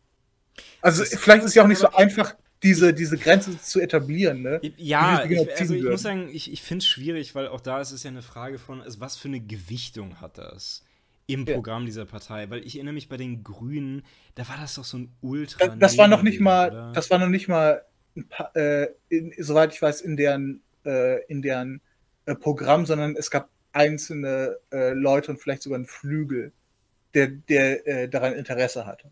Also ja. beim, beim Grün war das nie so vorhanden, aber das habe ich jetzt einfach nur als Beispiel rausgesucht. Ja, denk mal, äh, also das ist ein Punkt unter vielen. Ja. Also ich würde immer noch sagen, nein, das ist, äh, das ist äh, nicht akzeptabel, mhm. weil es weiß gegen, gegen bestimmte äh, Grundrechte, die wir, die wir akzeptieren, widerspricht. Ja. Äh, es bringt uns eigentlich zur zum, zum Modell des Overton Window, was man hier mal einführen könnte, oder? Ja. Kannst du das eben erklären? Ja, eigentlich ist, äh, ist, ist das Overton Window kein besonders kompliziertes äh, Konzept. Es, äh, also das es kann auch ruhig so ein ja. bisschen nur modellhaft bleiben. Alles, was das Overton Window eigentlich meint, ist, äh, also Window ist, heißt einfach Fenster. Und es gibt gewisse Sachen, äh, die im öffentlichen Diskurs halt akzeptabel sind und die sind in diesem Fenster und es gibt gewisse Sachen, die vollkommen außerhalb davon liegen äh, und die, die äh, ohne Negativreaktion nicht zu thematisieren sind. Und ähm, wenn man äh, Leute, die den Begriff benutzen, äh, wollen oft darüber reden, okay, wie hat sich irgendwie gesellschaftlicher Diskurs verändert? Ähm, und äh, eine Annahme, die da, die, die das Modell nicht wirklich macht, aber die, auch wenn man darüber redet, äh, da drin vorhanden ist, ist, dass das Overton Window äh, nicht vollkommen sich mit dem deckt, was moralisch richtig ist. Also es kann durchaus ähm, ähm, äh, Ansichten geben, die moralisch gerechtfertigt sind, die akzeptabel sind, die aber nicht zu thematisieren sind. Ja, ähm, also vor allen Dingen, weil, so wie ich das verstehe, oder nicht hat, hat es ja auch einfach viel so auch mit, mit Konventionen dann einfach zu tun. Genau, es geht, es geht weniger, ja. äh, es geht weniger irgendwie auch nur um sowas wie eine logische Korrektheit, ja. sondern einfach nur ist akzeptiert und ist nicht akzeptiert. Hm. Und in vielen Fällen gibt es dafür, was einzelne Sachen angeht, ähm, mit Sicherheit Gründe, aber in vielen halt die Sachen, die du angeführt hast, die Sachen, die schief gehen können, bei äh, Meinungsbildung und insgesamt bei, bei Wissensbildung, die können halt auch äh, gesamtgesellschaftlich schief gehen. Ja. Und ähm, das muss auch nichts vollkommen Extremes äh, sein wie Pädophilie, was ich gerade genannt habe. Ähm, im, nur im, man kann ja äh, vom Overton Window in, in verschiedenen Dimensionen reden. Und zum Beispiel, was das mir jetzt in, äh, einfällt, ist, äh, was Politisches angeht, ähm, äh, äh, ah, jetzt habe ich vergessen, wie es heißt. Ähm, eine, eine äh, ah fuck, wie ist die Bezeichnung für ähm, einen Grundbetrag, den man äh, ohne Gegenleistung äh, im gewissen Zeitraum bekommt, egal ob man arbeitet oder nicht? Äh, Grundeinkommen. Genau, das Grundeinkommen, Debatten ja. um das Grundeinkommen. Und die sind, äh, glaube ich, zum Beispiel momentan, was das Politische angeht, äh, in Deutschland nicht wirklich enthalten. Also ich, ich vielleicht irre ich mich, aber ich glaube, es gibt keine, äh, keine Partei, die das in ihrem Programm hat, die, äh, die darüber viel reden würde. Äh, ich, ich weiß, dass teilweise auch Parteien darüber geredet haben. Ich meine, es gab die Debatte darüber auf jeden Fall. Genau, aber das ist, das ist nichts, was im Moment aktiv wäre und was, wo man sagen würde, okay, das hat irgendwie einen großen Support. Ja.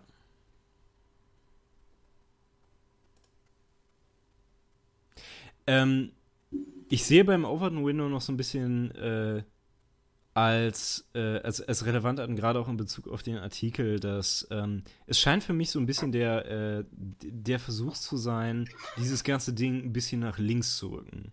Ja.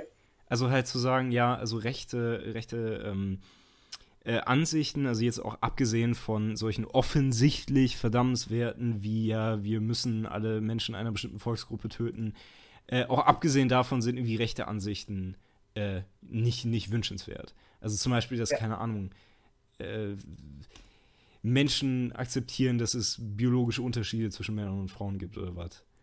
Ja, aber das, das ist ja, würde ich jetzt sagen, schon ein Extrempunkt. Also, weil das ist ja eigentlich, ja, klar, jetzt von, der, von der Metaposition ist das ja eigentlich schon was, was passiert ist. Zumindest ähm, gesellschaftlich, kulturell.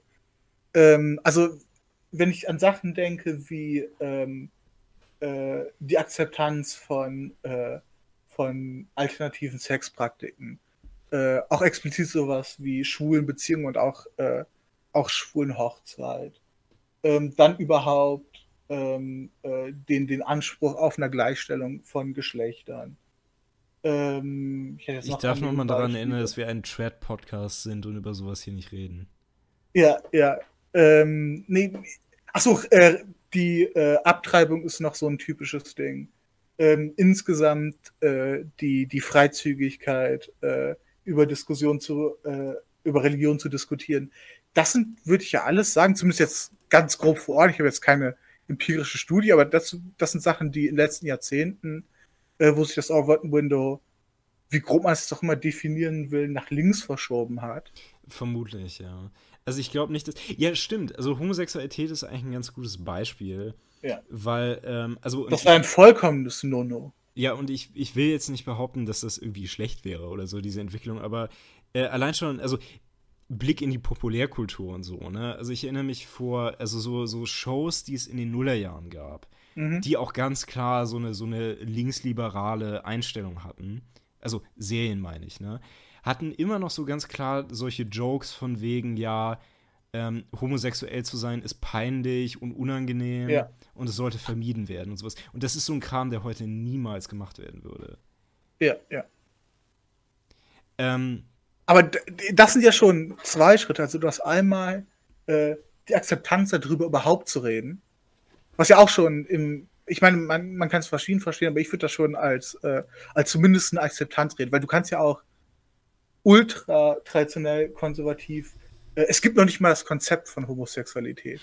So, wir können uns doch nicht mal vorstellen, was das bedeuten könnte, sondern wir schweigen das für immer tot. Ich weiß äh, irgendwie nicht, ob es das jemals so in der Form gegeben hat. Aber äh, nicht, nicht wirklich, aber es gab zumindest, also das war halt nie was, was man auch nur thematisiert hätte. Ja.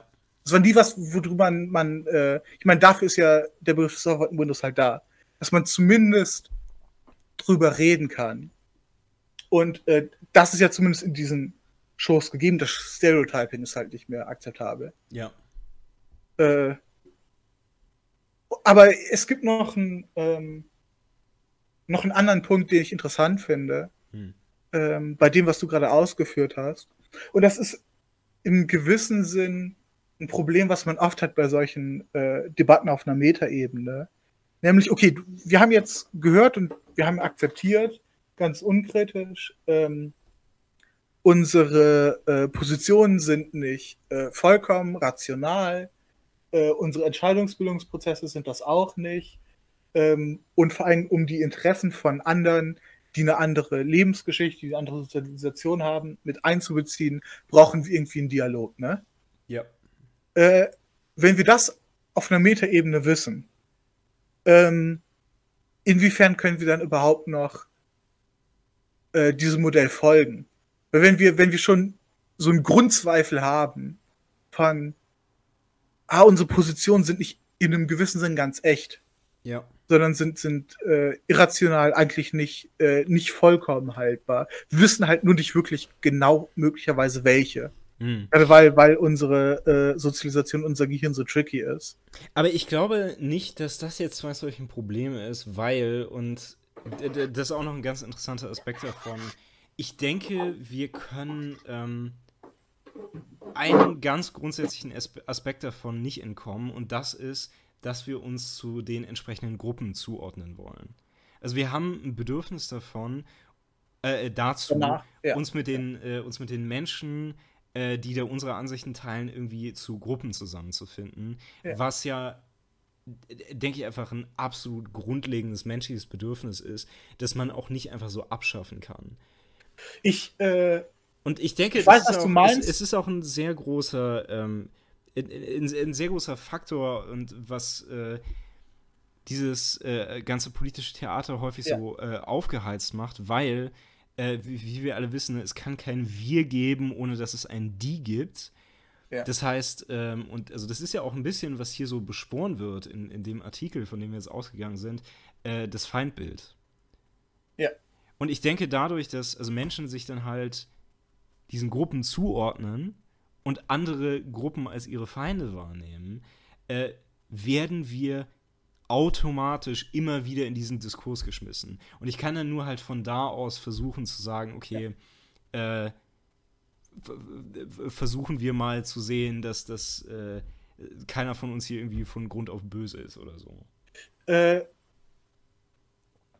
modellhaft funktioniert das einigermaßen gut, glaube ich, was du, was du äh, beschrieben hast. Und ich hoffe, dass in der Realität möglichst nahe dem auch abläuft.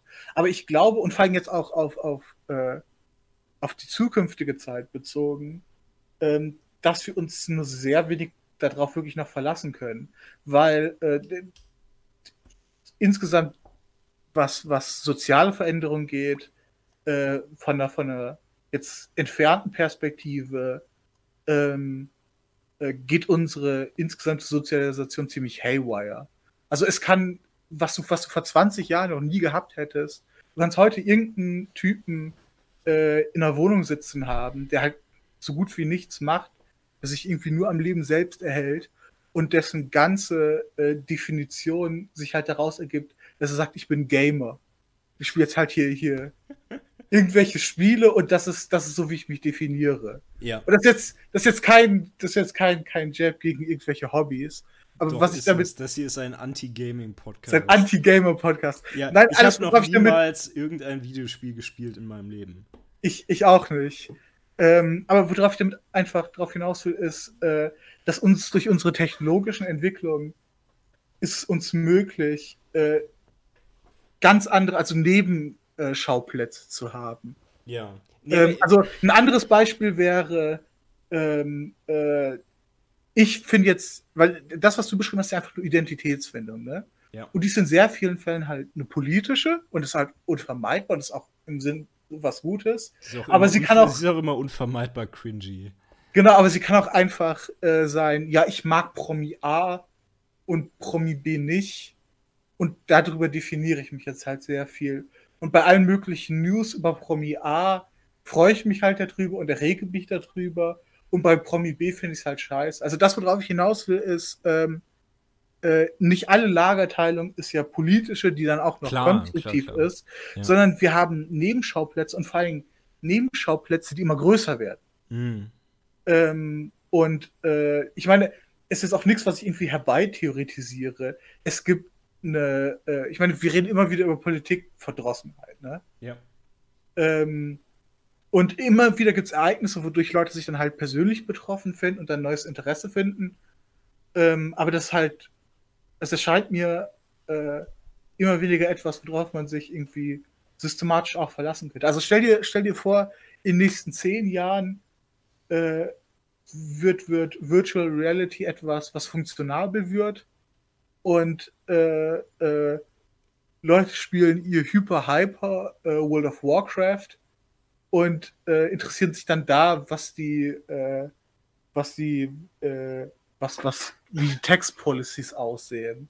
Mhm. Aber tun das halt nicht mehr im echten Leben. Also das wäre jetzt das, das Extrembeispiel, ne? Ja, ja, klar. Also Ding ist, ich kann, könnte. ich, ich kann es nachvollziehen, was du meinst. Also es kann natürlich sehr gut passieren, dass Leute aus diesen, ähm, also aus dieser ganzen Kategorie irgendwie rausgekickt werden. Aber ich glaube so, jedenfalls auf mittelfristige, also mittelfristig gesehen, würde ich mir darüber keine Sorgen machen, weil es ist ja normalerweise kein Problem, in unendlich verschiedenen äh, Ebenen Mitglied von irgendwelchen Gruppen zu sein. Mhm. Also du, du kannst ja gleichzeitig irgendwelchen, äh, keine Ahnung, äh, äh, Prominenten hinterherlaufen und trotzdem noch irgendeine Art von äh, politischer Meinung haben. Ja? Also sei Ja. die jetzt dumm oder nicht.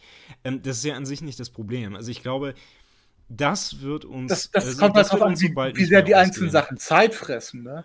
Ja, gut, aber ich würde fast sagen, das tut Politik ja eigentlich nicht. Ich würde sagen, äh, Zumindest über, du, über du, das du Level, kommst dazu, reden. Du Ja. kommst dazu, deine Ansichten zu bilden und das braucht ja im Zweifel nicht mal besonders viel Zeit. Äh, und dann äh, war es das mehr oder weniger. Aber übrigens, So, solange es, solange es äh, zu, zu einer Dialogphase kommt, in der es halt zu einer Synthese kommt, oder? Weil ja, ich, jetzt ich würde sagen, also, wenn es ein problematisches, äh, eine problematische Ebene gibt, dann ist es halt die. Also, Ja. dass dann irgendwann der Diskurs gar nicht mehr stattfindet, wenn das Ganze einfach nur noch ein Spektakel ist. Wo Ja. es einfach nur darum geht, dass sich alle anschreien. Ähm, aber lass doch noch mal kurz darüber reden, wie, ähm, also was Leute vielleicht auch von dieser ganzen Sache abschrecken könnte, dass ähm, Politik ist ja in gewisser Weise sehr ereignislos. Ne? Ich meine, es, es gibt immer wieder so diese Momente, wo Leute sich irgendwie motiviert fühlen, wie also dieses ganze Klimading, was jetzt irgendwie gerade mal Ja. wieder für zehn Minuten Leute begeistert. Aber insgesamt, ähm, da, da ist Politik ja teilweise etwas sehr Unbewegliches. Das ist ja auch, worüber Ja, sich nicht viele- nur, nicht nur unbeweglich, sondern auch trivial. Ja, also aber- Politik ist ja auch ganz konkret, äh, welche Rohre werden hier verlegt? Wie, wie soll hier das elektrische Netz sein? Wie sollen die Straßen hier ausgebaut werden? Hm. Und das ist ja, das ist ja keine Sachen, wo, wo der Otto Normalverbraucher sagen würde, oh ja, darauf habe ich Bock. Ja. Nee, aber übrigens, da fällt mir ein, vielleicht ist das auch tatsächlich so ein bisschen das Problem des Diskurses, dass er so einen gewissen Stillstand produzieren kann. Verstehst du, wie ich meine? Ja. Also wenn, wenn, wenn wenn man immer diese, ähm, immer diese, äh, die, die, den Kompromiss schließen muss, dass man irgendwann mehr nirgendwo hinkommt, so wirklich. Gerade wenn man dann als ja. Partei in einer Position ist, wo man dann auch wirklich Realpolitik machen muss. Ja, ja. Das, ähm, ist, das, das ist aber auch so eine Sache, lass, lass uns äh, dazu noch eben kommen, bevor, wo, bevor wo man wir, das. Ich, ich, will eine Sache noch ansprechen, ähm, nämlich dass, äh, dass, dass, äh, dass das, was du vorher ausgeführt hast, also äh, ja, es kommt irgendwie zu einer Kompromissfindung ich, ich glaube, das würdest du auch nicht allgemein behaupten. Also du würdest nie behaupten, äh, dass jemand von einer spezifischen politischen Orientierung nicht zumindest in Einzelsituationen und Punkten absolut recht haben kann. Also du wirst ja nicht jetzt den, den Strawman von irgendwie einem Zentristen machen und sagen, die korrekte Entscheidung liegt immer in der 50-50 äh, Auswertung von zwei Extrempositionen. Nee, ich meine, ist es, also ist es mehr so eine, äh, so eine Sicht aus der Gesamtschau. Ne? Ich meine, es kann ja. schon sein, dass eine Seite äh, komplett richtig liegt. Also ich meine, äh, ja. genauso wie ich vermutlich sagen würde, ja, Leute, die behaupten, dass es keinen Klimawandel liegt, die, äh, gibt, die liegen wohl eher falsch. Ja, ja, ja. Also das ist ja auch nicht unbedingt das Problem. Ähm, aber okay, wo ich gerade war, ähm, dass das Ganze sich äh, nicht wirklich fortbewegt. Sekunde, Entschuldigung. Gesundheit. Ah, danke sehr. Ja, aber in, oh, in äh, mach nochmal präzise, ja, mach nochmal präzise, in welcher Dimension. Also was, was den Diskurs angeht, was einzelne Positionen eingeht, was, was eine Wahrnehmung von diesen Positionen eingeht. Äh, die, die, also die Wahrnehmung ist auf jeden Fall ein großer Teil davon, was ich jetzt auch meinte. Wir hatten mal darüber gesprochen, so das Thema Wahlplakate, ne? Ja wenn ich mir vorstelle, okay, was ist jetzt der Unterschied zu jetzt und vor 20 Jahren? Mhm. Ja, irgendwelche anderen Gesichter auf den Wahlplakaten. Ja. Ansonsten ist es mehr oder weniger komplett dasselbe. Es gibt vielleicht mit der AfD irgendwie eine neue Partei, aber es ist alles im Wesentlichen das Gleiche. Auch die Slogans sind halt wahnsinnig redundant, wobei, ich meine, das ist natürlich alles der, äh, der Größe geschuldet. Ähm, aber das Ganze scheint mir so ein bisschen so ein Spiegel davon zu sein, wie Leute dann Politik wahrnehmen müssen, nämlich so als etwas, in dem es halt immer um denselben Bullshit geht und es geht halt irgendwie nichts voran. Ja, aber ich finde es interessant, dass du es jetzt so auch wirklich äh, auf einzelne Parolen und Mottos beziehst, weil ich würde noch genereller sagen, also wenn man sich Werbung von heute anguckt, ne, irgendwie äh, Bierwerbung, ja, Bierwerbung ist ein schlechtes Beispiel, aber ähm, Reinigungs, für Reinigungsmittelwerbung, ne? Ja. Und sich vor, von den frühen 70ern, 80ern Reinigungswerbung anguckt, die sind sehr unterschiedlich. Hm. Nicht nur was, was technologische Besserung angeht, aber auch äh, zum Teil thematisch, zum Teil äh, ästhetisch. Und ich würde gerade sagen, äh, und auch möglicherweise vermuten, dass der inhaltliche Stillstand sich darin zeigt. Äh, Wahlwerbung sieht immer noch sehr ähnlich aus, wie sie das in der Vergangenheit getan hat. Rein, rein ja. ästhetisch, rein grafisch. Ich meine, bei Wahlwerbung ist es halt die Sache, dass ähm, Wahlwerbung kann sich auf jeden Fall nicht so weiterentwickeln wie kommerzielle Werbung. Weil, ähm, ja. also äh, kommerzielle Werbung hat ja so sehr diesen Sprung gemacht von wegen, also gerade so in den 90ern den Sprung zu ironischer Werbung. Ähm, also so diese ganze Sache mit, okay, wir wissen irgendwie alle, unser Produkt ist so ein bisschen Bullshit, aber komm, jetzt ja. sind wir doch alle so, äh, haben wir doch alle den Witz verstanden, also kauft unser Produkt bitte trotzdem. Ja. Äh, bis hin dann zu so neueren Weiterentwicklungen, wo äh, Werbung dann regelrecht zynisch wird. Äh, ich erinnere mich an die äh, an die, äh, an die Werbung für die Bayerische Landesbank mit Ronja von Rönne, die jetzt neulich mal kam die. Äh, Kenne ich nicht, erzähl mal. Äh, nee, also da ging es darum, dass. Äh, also die Werbung richtet sich nicht an, an die Kunden der Bayerischen Landesbank, sondern an mögliche Auszubildende. Und es geht darum, hm. dass also man denen sagen will, okay, bei uns kann man eine gute Ausbildung machen. Ja. Und äh, der Inhalt ist einfach nur der, dass Ronne von Rönne da sitzt und irgendwelche Kinder quasi interviewt und die fragt, was sie mit ihrem Leben machen wollen. Mhm. Und die Antworten sind natürlich nie ich will in der Bank arbeiten, sondern die ja. Antworten sind natürlich immer sowas wie, ja, ich will Sängerin werden oder Prinzessin oder ich will Ritter werden oder irgendwie sowas. Ja. Äh, und sie äh, sagt denen dann einfach mehr oder weniger direkt, dass das Bullshit ist. äh, und erklärt ihnen dann, äh, ja, hey, weißt du, was voll toll ist, in der Bayerischen Landesbank zu arbeiten? Weil da hat man irgendwie gute Zeiten und eine gute Work-Life-Balance und es ist ganz anständig bezahlt. Und es gibt irgendwie einen Freizeit, äh, irgendwie einen Trainingsraum oder was auch immer. Und also die, die, die diese Werbung basiert halt ähm, ist ganz das, klar. Ist das ein offener Zynismus oder ist das, äh, ist das immer noch halb, halb versteckt? Es ist ein relativ offener Zynismus, würde ich sagen. Also es, es ja. geht halt mehr oder weniger so damit um, so von wegen, ja, also wir wissen halt alle, bei einer Bank zu arbeiten ist scheiße, aber Erwachsene müssen solche Entscheidungen halt treffen. Ne? Ja, ja. Ähm, es ist auch ich, ich hatte sogar eine Zeit lang überlebt, äh, überlegt, ob das nicht so ein Versuch am, am Outrage-Marketing sein könnte. Ja. Was sogar teilweise funktioniert hätte, weil sich einige Leute darüber aufgeregt haben, das wäre irgendwie so, also quasi so halbe Kindesmisshandlung gewesen, was die da gemacht haben. Ja. Äh, was Unsinn ist, denke ich, aber äh, äh, so, so, hätte es aufgezogen sein können. Aber ich denke, ähm, letztendlich würde ich das unter dem Begriff Zynismus subsumieren. Also, ja. weil es auch wirklich einfach mit dieser Idee so ganz offen umgeht. So von ja. wegen, ja, also das ist nicht toll, aber was willst du machen? Also es ist halt so diese, diese so Desillusionierung als, als, äh, als, als Prämisse einfach.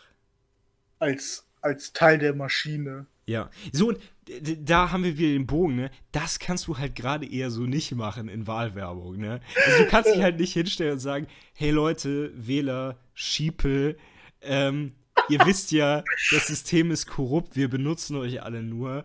Aber ja. kommt, wir haben das doch jetzt anerkannt, also wählt uns doch einfach, ne? Ja, weil interessanterweise, weil wir sehen ja das Umgekehrte, nämlich dass äh, Werbung einfach nur dumme äh, dumme Produkte versucht, äh, politische Tendenzen zu vermarkten. Mhm. Und in Deutschland stimmt, stimmt. nicht so viel, ja. weil wir, weil wir halt seltsame deutsche Nationalitäten haben, die irgendwie anders auf Werbung reagiert. Aber im amerikanischen denke ich jetzt vor allem an eine Werbung, die sehr übel war und die auch schreckliche äh, Reaktionen nach sich gezogen hat. Ähm, nämlich man, eine Pepsi-Werbung. Mhm. Äh, man sieht einen Protestzug. Wobei, also dir, äh, okay, erzähl das mal. Ja, ja genau, ich, ich, ich, äh, ich schildere erstmal all meine Angewidertheit den Ablauf. Äh, man sieht einen Protestzug. Und es ist nicht so wirklich klar, wofür protestieren die, protestieren die. Und es, es gibt immer einen Slogan auf deren Schildern und der war äh, Let's start a conversation. War es das? Irgendwas? Ich glaube, es war Join the Conversation. Genau, Join the Conversation. Also vollkommen belanglos. Äh, einfach sei, sei Teil, nimm teil. Und ähm, was der Werbespot halt gemacht hat, ist, dass er diese äh, Protestkultur, die halt in, da entleert war, äh, dargestellt hat als, äh, als unglaublich divers, als lebendig und vor allem als, ähm, als verbunden mit äh, Künstlern und Leute, die, die, äh, die Kunst machen. Also du hast da eine Big Band gehabt und Leute, die abgedanced haben und dann kommt der Maler, die Fotografin. Ja, und ich meine, der, der, heiße asiatische Chillist und so. Ja. Genau, der heiße asiatische Chillist und so weiter und so fort. Und am Ende ähm, sieht man äh, irgendeine äh, Kardashian-Schlampe. Kendall Jenner sich, ist es, glaube ich. Ja, wer, wer gibt einen Scheiß? Wie sie sich irgendwie beim Fotoshooting räkelt und dann kommt dieser Protest an ihr vorbei. Und äh, irgendein Typ zwinkert ihr halt zu, und äh, weil sie ja auch lebendige Künstlerin ist, weil sie sich irgendwie halt nackt fotografieren lässt, äh, nimmt sie halt teil an diesem Mitzug. Ich finde es vor allen Dingen aber auch gut, dass in dem Moment dann noch so signalisieren, äh, signalisiert wird, dass sie dann irgendwie real wird und sich das Make-up ja, ja. abwischt und sowas. Ja, ja genau. Sie, sie, das, das sind Details, die ich schon wieder aus, aus meinem Gehirn gestrichen habe, weil ich die Erinnerung daran nicht vertragen kann. Äh, sie zieht eine Perücke ab und wischt Make-up ab und hat darunter immer noch Make-up, aber läuft dann halt, wird Teil des Protestes und wird organisch und wird organische äh, politische Bewusstheit und bis hierhin ist schon alles die vollkommene Katastrophe. Ne? Äh, egal wo, wo man sich am, äh, im politischen Spektrum befindet, hier kann man eigentlich schon kotzen. Ähm, aber da, es wird irgendwie noch schlimmer. Und was jetzt passiert ist, in, in der Endszene ähm, kommt äh, nicht wirklich zur Konfrontation oder zum Standoff mit klaren Nicht-Polizisten, sondern Sicherheitsleuten mit bisschen Waffen. Ähm, ich meine, sie haben irgendwie Polizei auf ihren Kappen stehen oder so. Ja, genau, aber es dürfen halt keine echten Bullen sein, weil das Ganze dann halt schon nicht fake genug ist. Ja. Und möglicherweise Leute stören kann, obwohl die, dieser ganze Trailer so eine Katastrophe ist. Und äh, sie schwingt irgendwie ihren plastischen Arsch und äh, läuft an Leuten vorbei und führt diesen Protest an und zieht dann eine gekühlte Kanne Coke raus, geht ihren blöden, blöden Modelgang und lächelt äh, den, den Polizisten an und reichte ihm als Akt von Versöhnung. Und der starrt dann darauf dümmlich und lächelt und schaut seinen Nebenmann an und nickt so leicht in der Geste von, ja, der Protest mag jetzt äh, problematisch sein, aber hier Pepsi ist schon gut. Pepsi ist unsere gemeinsame Menschlichkeit. Genau, und das ist eigentlich das, was der Werbespot versucht auszusagen. Hm.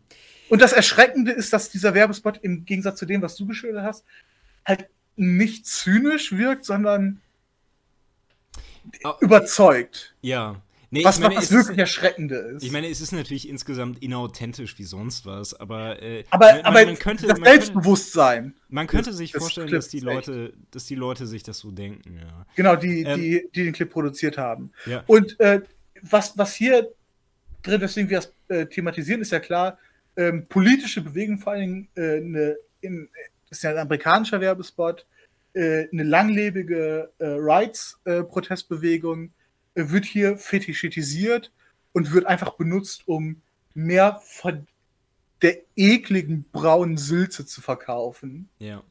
Ja, aber äh, also. Und das hat, das hat ja, das hat auch nicht funktioniert. Nee, die haben das ja irgendwie mehrmals runtergenommen, glaube ich.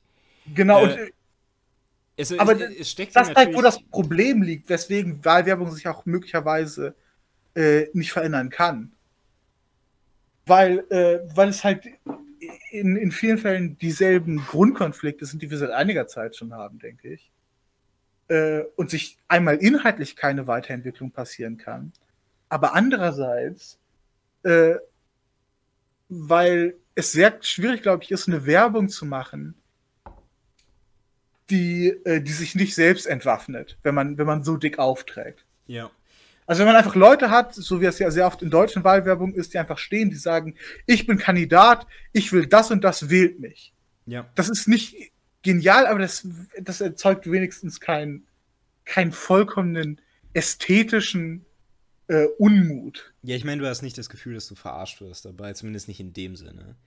Genau, du, du kannst ihm halt vielleicht nicht glauben. Ja. Aber es ist halt ein zwischenmenschliches Nicht-Glauben. Ja. Es ist kein. Äh, ja? Nee, ähm, was ich noch ganz interessant finde mit dieses Pepsi-Video, es ist ja nochmal was anderes, weil das ja hauptsächlich versucht, die so eine Art von Aktivistenromantik zu verkaufen. Ne? Ja, also dieses ja. Ding, wir können alle auf die Straße gehen, damit verändern wir die Welt und nebenbei haben wir noch mega viel Spaß. Genau. Ähm, aber es gibt ja auch noch ganz andere Werbung in die Richtung, die das ein bisschen ernsthafter und damit meine ich irgendwie quasi mit einer in Anführungszeichen echten Message versuchen.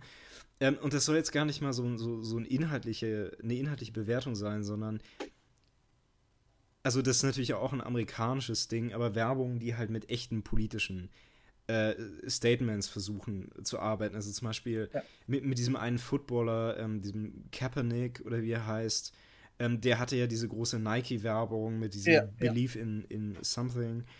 Ähm, was ja auch von vielen Leuten unglaublich ernst genommen wurde, das waren dann, ja, wo, ja. wo die ganzen Brains irgendwie ihre, ihre eigenen Schuhe verbrannt haben. Das, ähm, das Interessanteste ist, äh, äh, der Slogan war exakt, ähm, ach, fuck, ich habe jetzt die Anfangszeit, die du gerade genannt hast, vergessen. Believe in something und die und das war in Schwarz gestellt und in Weiß darunter gestellt, versetzt. Um, even, even, if, if, if it, it, costs everything. Nee, even if also, it means sacrificing everything. Genau, ja genau, ja. aber vom Sinn her das gleiche. Selbst wenn es meint, dass du alles aufgeben musst. Ja. Und äh, das ist halt auch einfach sehr schwer glaubwürdig für ein Produkt, was irgendwie irgendwelche chinesischen Kinder irgendwo in einer, in einer Schmerzmine äh, zusammengeschustert haben. haben.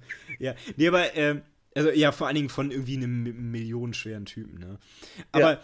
das ist ja auch gar nicht mal das Ding. Also ich, ich sehe halt nur gerade, äh, lustigerweise, dass, also halt kommerzielle Werbung versucht dann ja auch irgendwie erfolgreich Politik da mit reinzubringen, ne? Ja. Und politische Werbung kann das ja nicht machen. Also.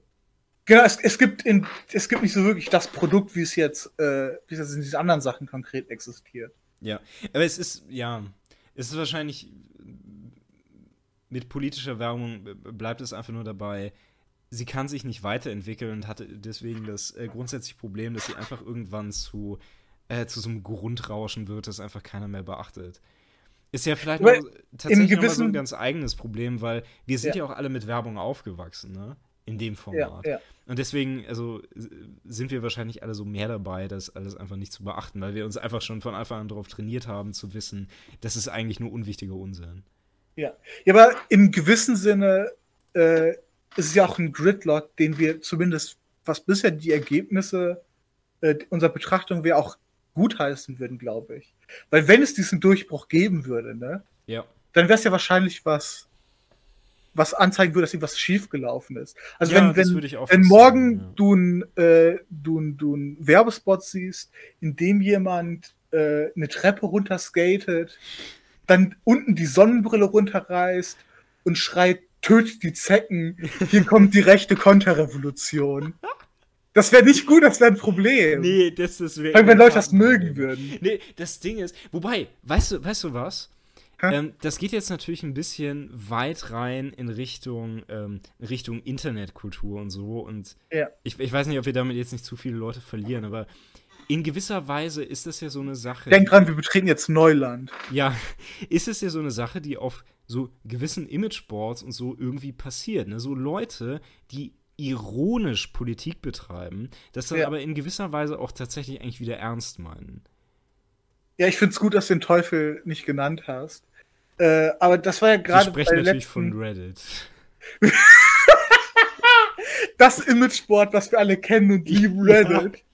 Ja. Ähm, ja, aber selbst auf Reddit war das, glaube ich, äh, also selbst Reddit war teilweise relevant für die letzte amerikanische Wahl. Klar, ja. Weil es halt eine Verschiebung von Kommunikationsräumen gibt. Und es äh, Leute, also zumindest was den Großteil der Bevölkerung angeht, für die nicht mehr interess so interessant ist, wie es das früher, was halt irgendein Blatt schreibt. Ja. Äh, sondern es, es, hat sich jetzt halt der Raum verschoben. Ja. Und durch die Verschiebung des Raums gibt es eine Verschiebung von, äh, von Macht in die Hände von anderen Nutzern mhm. mit einem anderen Diskurs und Selbstverständnis. Ja, aber das ist eigentlich ein ganz interessanter Ausblick auf eine Weiterentwicklung, oder? Ich meine, so insgesamt, weil wir haben jetzt ja mehr oder weniger herausgearbeitet, was. Äh, also, ich habe das Gefühl, was auch aus dem, diesem Artikel ganz gut ersichtlich ist, was so ein in Anführungszeichen traditioneller Blick auf, auf Politik ist. Du ja.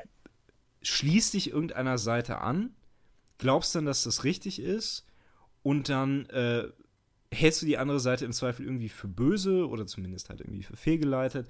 Mhm. Und äh, so funktioniert dann der Diskurs. Ne? Also im, im Zweifel clashst du dann mit den anderen äh, irgendwie im politischen System, wie auch immer das funktioniert.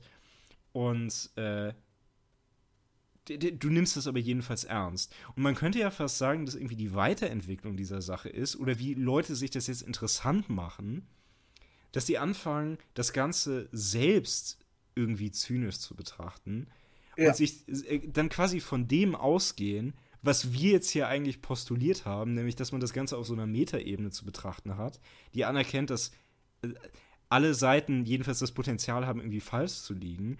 Und dass man dann von da aus bei sowas endet, äh, wie dass man, äh, keine Ahnung, irgendwie ironisch so viele Hitler-Memes teilt, bis man irgendwie selbst Nazi geworden ist. Ne, nicht in genau der Art und Weise, mein, aber. Ja, ist mein Schicksal. Ja, ja. Rest in Peace. Äh, ja, aber in gewisser Weise ist, haben wir das ja, ja schon. Das war übrigens ein Scherz. Liebe Tradition. Nein, nein, nein, das war es nicht. Äh, bitte, bitte zensieren Sie die Betreiber dieses Podcasts. Ähm, ich weiß nicht, ob, ob, du dich noch an die Partei erinnerst. Die, glaube ja, ja. ich, immer noch im Europa weißt du, was ich, ist. Ja, ja. Was die machen das ja einfach. Genau, aber weißt du, was ich ganz interessant finde?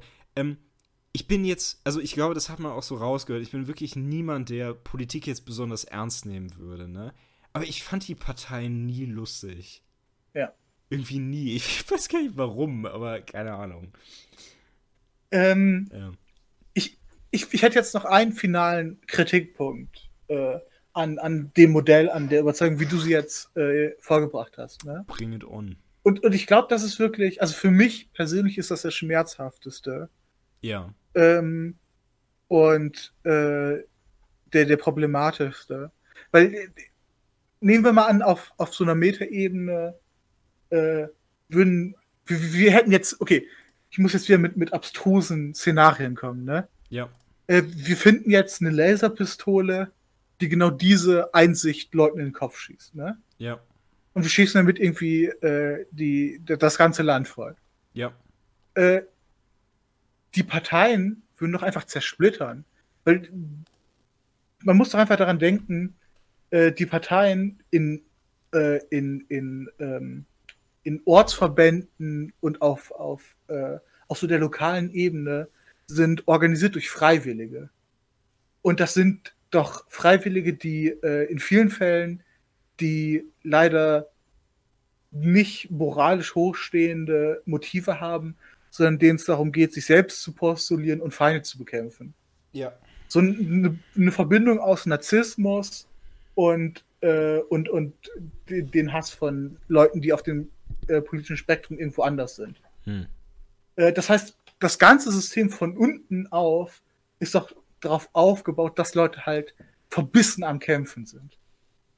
Ich, ganz ehrlich, ich würde diese Motivation nicht mal so pessimistisch sehen. Also ich glaube, Ja. sehr viele Leute sind einfach auch wirklich nur davon motiviert. Und das klingt jetzt natürlich mega naiv, aber trotzdem, dass sie wirklich Dinge irgendwie besser machen wollen. Also Ja. auch für sich gerade lokal. Und ich hätte kein Problem damit zu sehen, also dass, also ich meine, ich hätte kein Problem damit, mir, mir vorzustellen, dass das so funktionieren kann, dass Leute sich einfach nur weiterhin sagen, okay, das und das erscheint mir richtig, ich engagiere mich mit der äh, Seite, die das auch für richtig hält und äh, es gibt dann eben notwendigerweise Leute, die das anders sehen. Und wir können halt dann darüber reden, wie wir das Ja. zusammen machen wollen. Ich meine, Also, ja. das ist jetzt halt Spekulation. Äh, und ich, und die, die Perspektive, die ich geschildert habe, ne, die schließt ja auch nicht aus, dass Leute trotzdem denken, dass sie was Gutes erreichen wollen. Ne? Die sind sich halt nur Ja. nicht vollkommen klar über ihre echten Motivatoren, die sind. Und die, die wären jetzt aus meiner Perspektive, dass die Leute Rampensäue sind und sich profilieren wollen Ja. und dass die Leute ideologische Feindbilder haben. Äh, und vielleicht, vielleicht bin ich einfach, was, was diese Annahme, die hier auch, die man auch absolut nicht ähm, empirisch stützen kann, vielleicht bin ich dahingehend einfach pessimistisch, ne? Aber ich denke, dass das wirklich die, die relevanten äh, Motivatoren sind für die, für die meisten Leute, die sich erst lokal und dann vielleicht auch noch in höheren, höheren Organisationsstufen äh, poli politisch engagieren. Ja, ähm, wie gesagt, ich sehe das nicht ganz so. Ähm, ich glaube aber auch wirklich, dass, also die, ähm, die, die, die Hypothese von dieser Pistole, die das allen in den Kopf schießt, Ja. ähm, ist allein schon deswegen nicht praktikabel, weil ich, ich glaube ganz ehrlich nicht, dass selbst wenn, also mal angenommen, man würde sich morgen hinstellen, ne, und würde so eine riesige Aufklärungskampagne über diese ganze Sache starten. Ja. Also mal äh, einfach angenommen, dass unsere, unsere äh, Hypothesen hier jetzt überhaupt irgendeinen Wert haben. Ähm, Ja. Ich glaube nicht, dass es viel ändern würde, weil die meisten Menschen das nicht einsehen würden. Ja, und deswegen Also habe ich ja gerade diese- die, die Pistole gewählt. Ja, also ja, als aber, Mittel, das es einfach aufzwingt. ja, aber wie gesagt, also ich denke nicht, dass das in irgendeiner Form äh, praktisch denkbar ist. Ja, aber Also da, das, Menschen- war, das war nicht der Punkt. Das war nicht der Punkt des Gedankenexperiments. Der Punkt des Gedankenexperiments war einfach zu sagen, äh, wenn das, was wir bisher festgestellt haben, ne, ungefähr wahr ist, und wenn Leute über diese Wahrheit wüssten, würde nicht Hm. alles zusammenbrechen. Ja. Das ist, das ist im Grunde der, der, der Angstpunkt, der bei mir dahinter stand, dass äh, das politische System nur funktioniert, weil Leute verbissen äh, und egozentrisch zum gewissen Punkt sind. Was, Ja. wie gesagt, nicht ausschließt, dass sie auch positive Punkte haben und äh, positiv Okay, motiviert ja. sind. Aber ich denke, das sind die stärksten Motivatoren. Ja, und also ich, also ich sehe schon durchaus, was das soll. Ähm, Ja. Ich würde mir einfach nur äh, denken, die Wahrscheinlichkeit, dass das jemals wirklich wegfällt, die liegt bei also ziemlich genau null. es, wie gesagt, das ist, das ist nicht wirklich der Punkt, den ich machen will. Ich habe jetzt nicht Angst, dass, äh, dass, dass wenn Leute das anfangen zu glauben, dass nein, wir nein, nein, nein, du, ich, ich verstehe ich versteh das. Meine schon. Angst Ja, ist, ja. dass wir, dass wir, wenn wir so weit gehen, eigentlich zugeben müssen, äh, dass das, dass das politische System nur funktionieren kann als Illusion eigentlich. Hm. Ja, äh, ganz ehrlich, ich hätte auch eigentlich nicht mal ein großes Problem damit, zumindest Letzteres irgendwie anzuerkennen. Ja. Also ich meine, äh, irgendwie äh, alle Systeme, in denen es ja irgendwie darum geht, Macht zu verteilen, so was gewisses Illusorisches ist da immer dabei. Ja gut, aber das würde dann ja auch heißen, dass, ähm, weil, okay, dann lass uns mal über, einen- über einen Detailpunkt, der, der dem nahe liegt, reden. Ähm, der Diskurs, von dem du ja gesprochen hast, ne, in der ein Konsens entsteht, der ist ja einer, der ganz spezifische Merkmale haben müsste, ne?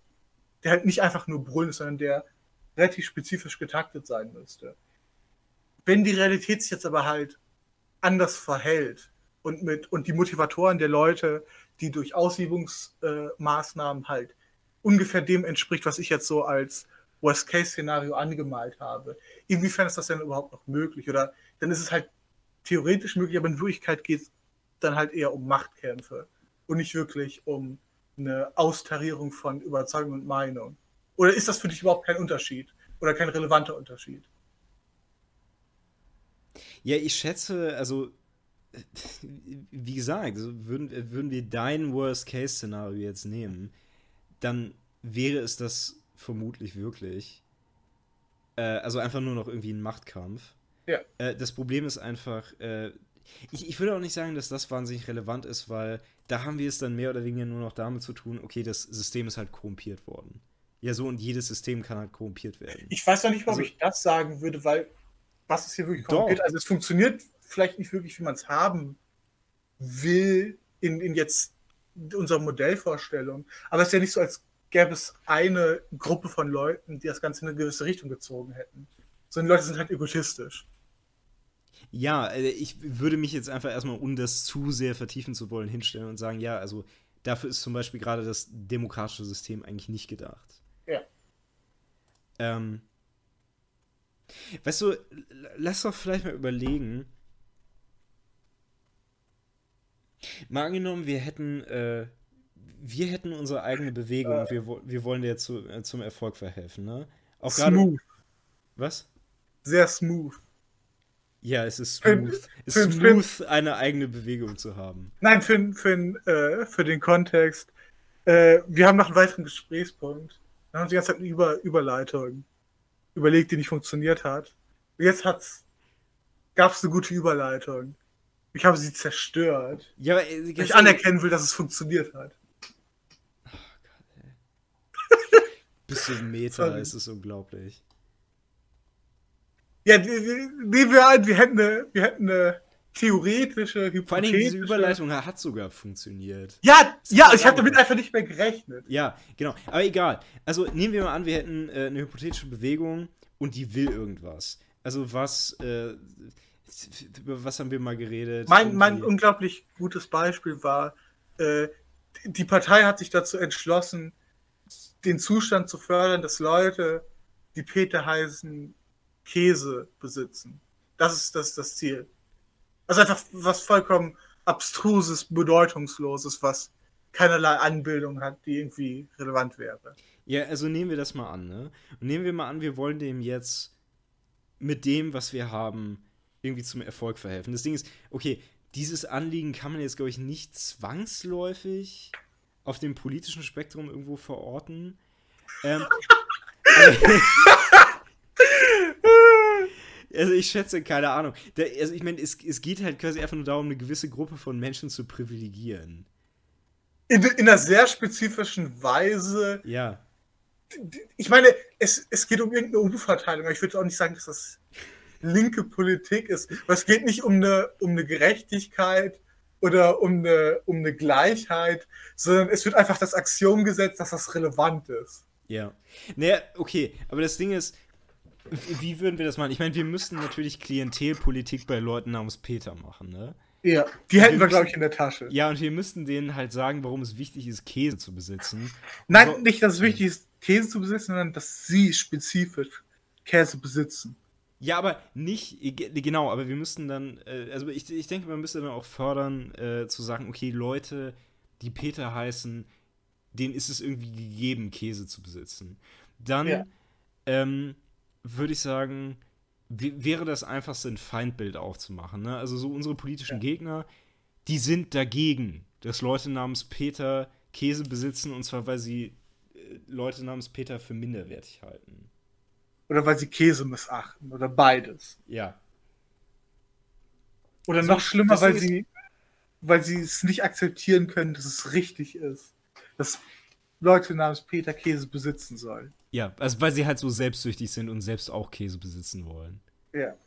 Und das Ding ist, das wäre ja jetzt wohl, also ich meine, vergleichsweise wäre das ja wohl eine relativ effektive Methode, ne? Zumindest effektiver, als sich in einen Diskurs zu begeben und irgendwelche Argumente dafür vorzulegen. Ja, ich hatte, ich hatte eine schreckliche Assoziation eben gerade. Ja. Das internationale Käsetum.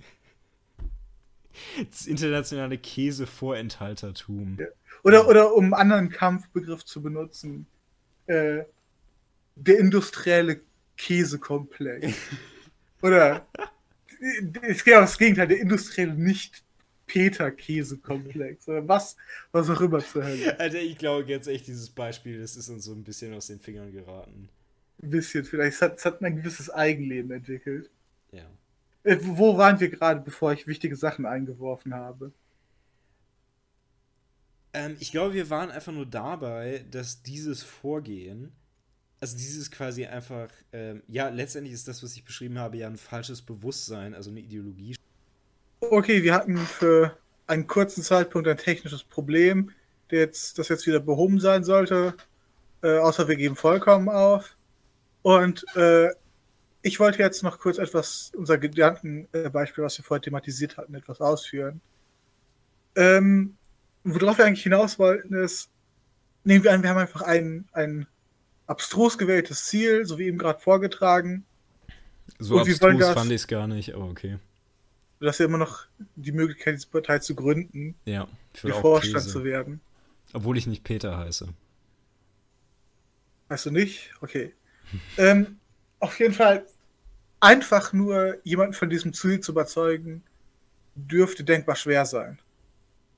Äh, natürlich, weil es abstrus gewählt ist, aber weil es eigentlich immer nicht vollkommen einfach ist, Leute von Wissen oder auch nur von, von Werten und über, äh, zu überzeugen. Also es gibt ja immer einen gewissen Widerstand gegen, der auch einfach begründet ist. Also warum soll ich jetzt einfach irgendwas glauben, was mir irgendwer erzählt? Also wenn man einfach nur sagen würde, äh, praktisch ähnlich wie ein Mormon, der einfach von Tür zu Tür geht. Hallo, wir sind die neue gelbe Partei, gelb wegen den Käse, ist schon klar. Mhm. Dann sagen, ja, äh, wir sind für die Umverteilung von Käse an Leute, die Peter heißen. Und die Leute reagieren zumindest in gewissen Fällen noch mit Kuriosität und sagen, okay, warum? Und die, die Reaktion ist, äh, es ist richtig, erkennen Sie nicht, dass es moralisch gegebene Richtigkeit ist. Dann wird die Reaktion wahrscheinlich sagen, nein, verschwinden Sie, Sie Wahnsinniger. Und äh, wenn so eine Partei irgendwie erfolgreich sein würde, eine Organisation, es muss nicht zwangsläufig eine Partei sein, dann nur dadurch, dass sie sich bestimmter, äh, bestimmter Mittel in einer bestimmten Art und Weise ausdrücken würde. Also, wie eben gerade erwähnt, wir haben Feindbild, äh, was wir, wir wie immer auch motivieren können, was glaubhaft ist, weil Leute sie sowieso schon hassen.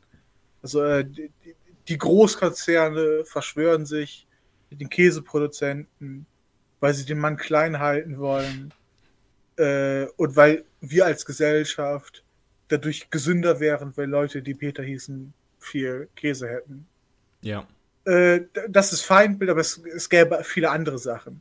Also äh, aus der Position, dass es relevant ist, dass Peter äh, Käse besitzen sollte, ergeben sich jetzt nicht, zumindest direkter, logischerweise, viele andere Sachen.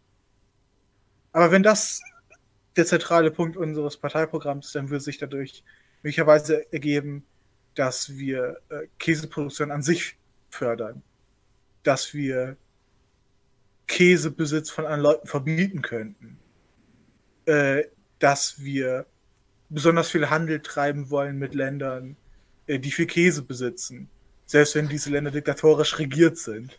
Es hört sich so an, als ob diese Länder irgendwie Käse-Walls hätten, wo sie das irgendwie lagern. Ja, nein, Wobei das Holland so wäre Sache- einfach der größte Verbündete. Ja, ich meine, ich denke, das ist auch so, was ich der Schweiz zutrauen würde, dass sie irgendwo äh, so eine Bergfestung haben, wo einfach ganz viel Käse gelagert ist. Das Jahrtausendlager. Ja. Genau, also und selbst in unseren Mitteln, also wir würden irgendwie, äh, vielleicht würden wir an Käseständen demonstrieren. Äh, vielleicht hätten wir würden unsere Parteifarben mit der Assoziation mit dem Käse festlegen. Also alles eigentlich Sachen, wo man denken würde, okay, äh, es ergibt sich irgendwie, äh, da das sind Ziele an sich, können sich einfach nur aus dem Paradigma ergeben, wenn man ein bestimmtes Ziel verfolgt, äh, und daraus können sich andere Ziele ergeben, aber vor allem auch die Mittel, die man wählt, um Leute zu überzeugen. Ähm, das ist einfach nur noch mal als, als Beispiel aufgezählt, äh, dass erstens äh, Organisationen immer von außen betrachtet fast erscheinen, als würden sie ein Eigenleben entwickeln. Und vor allem so eine Eigendynamik, die selbst wenn Einzelne, die in, äh, einflussreichen Gruppen sind, nicht wirklich stoppen können. Mhm. Ähm, und dann zum anderen, dass, äh, dass man, dass es vielleicht falsch ist, über Parteien zu denken, als einfach ein Zusammenkommen von Leuten, die sich für bestimmte Sachen entscheiden. Sondern dass da immer so eine gewisse evolutionäre Tendenz drin ist, ähm, weil es einfach einen Selektionsdruck gibt. Das hat auch nochmal äh, so ein Eigenleben, diese Feststellung, weil man daraus ja dann, äh, also wenn man dem so ein äh, Survival of the Fittest Ding unterstellt, Ja. äh, dass sich daraus dann natürlich auch schnell ergeben könnte, dass gerade die überleben, die eher bereit sind, ähm, irgendwelche unlauteren Mittel anzuwenden, beziehungsweise, wie soll man sagen, eher weniger, äh, weniger ehrlich zu sein im Umgang mit dem, was sie machen. Ich, äh, ich glaube, das ist nicht zwangsläufig so und im Bezug Ich meine, klar, weil sich das ja natürlich, weil sich das natürlich, äh, äh, es ist, also es ist ja natürlich dann auch wieder so wie bei, ähm, wenn ich mich an den Markt setze und ein Produkt rausbringe, das mega billig ist und ich äh, verspreche da, dafür sonst was, Ja. dann wird das natürlich spätestens dann äh, ein Reinfall werden, wenn die Leuten, also wenn den Leuten aus, äh, auffällt, dass es eigentlich nur ein Block Asbest ist, den sie da essen. Genau. Äh, ja. für, für, für Leute, die das Problem interessant finden, ähm, man kann sich einfach äh, unter dem Begriff äh, Kin-Altruism äh, Sachen angucken, die, äh, die genau mit diesem Aufbau zu tun haben. Äh, Im Kontext, in dem solche Sachen nicht funktionieren, ist, wenn Leute langfristig sich an Sachen erinnern können und äh, wenn, es, wenn es soziale Negativkonsequenzen geben kann.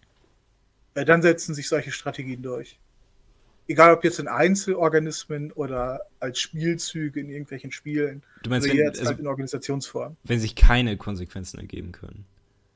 Äh, genau. Ja. Oder noch nicht mal keine, aber wenn die Negativkonsequenzen gering sind. Okay, ja. Ähm, das kann man auf alle möglichen äh, Sachen beziehen. Also das kann man evolutionär beziehen, das kann man auf, äh, auf, auf. Und das ist wirklich interessant, das kann man darauf beziehen, wenn äh, Leute ähm, cheaten. Also wenn, wenn äh, jemand ein Spiel spielt und der andere betrügt. Hm. Ja, ich kann mir Äh, gut vorstellen, also gerade so in Situationen, wo es darum geht, Dinge zu verteilen und so ein Kram. Und es gibt nicht wirklich Systeme, es, es gibt Systeme, die da relativ nah dran kommen, aber meistens ist es so, dass sich das nicht komplett verhindern lässt, sondern es, es geht nur um eine Minimierung dieses Ja. Verhaltens.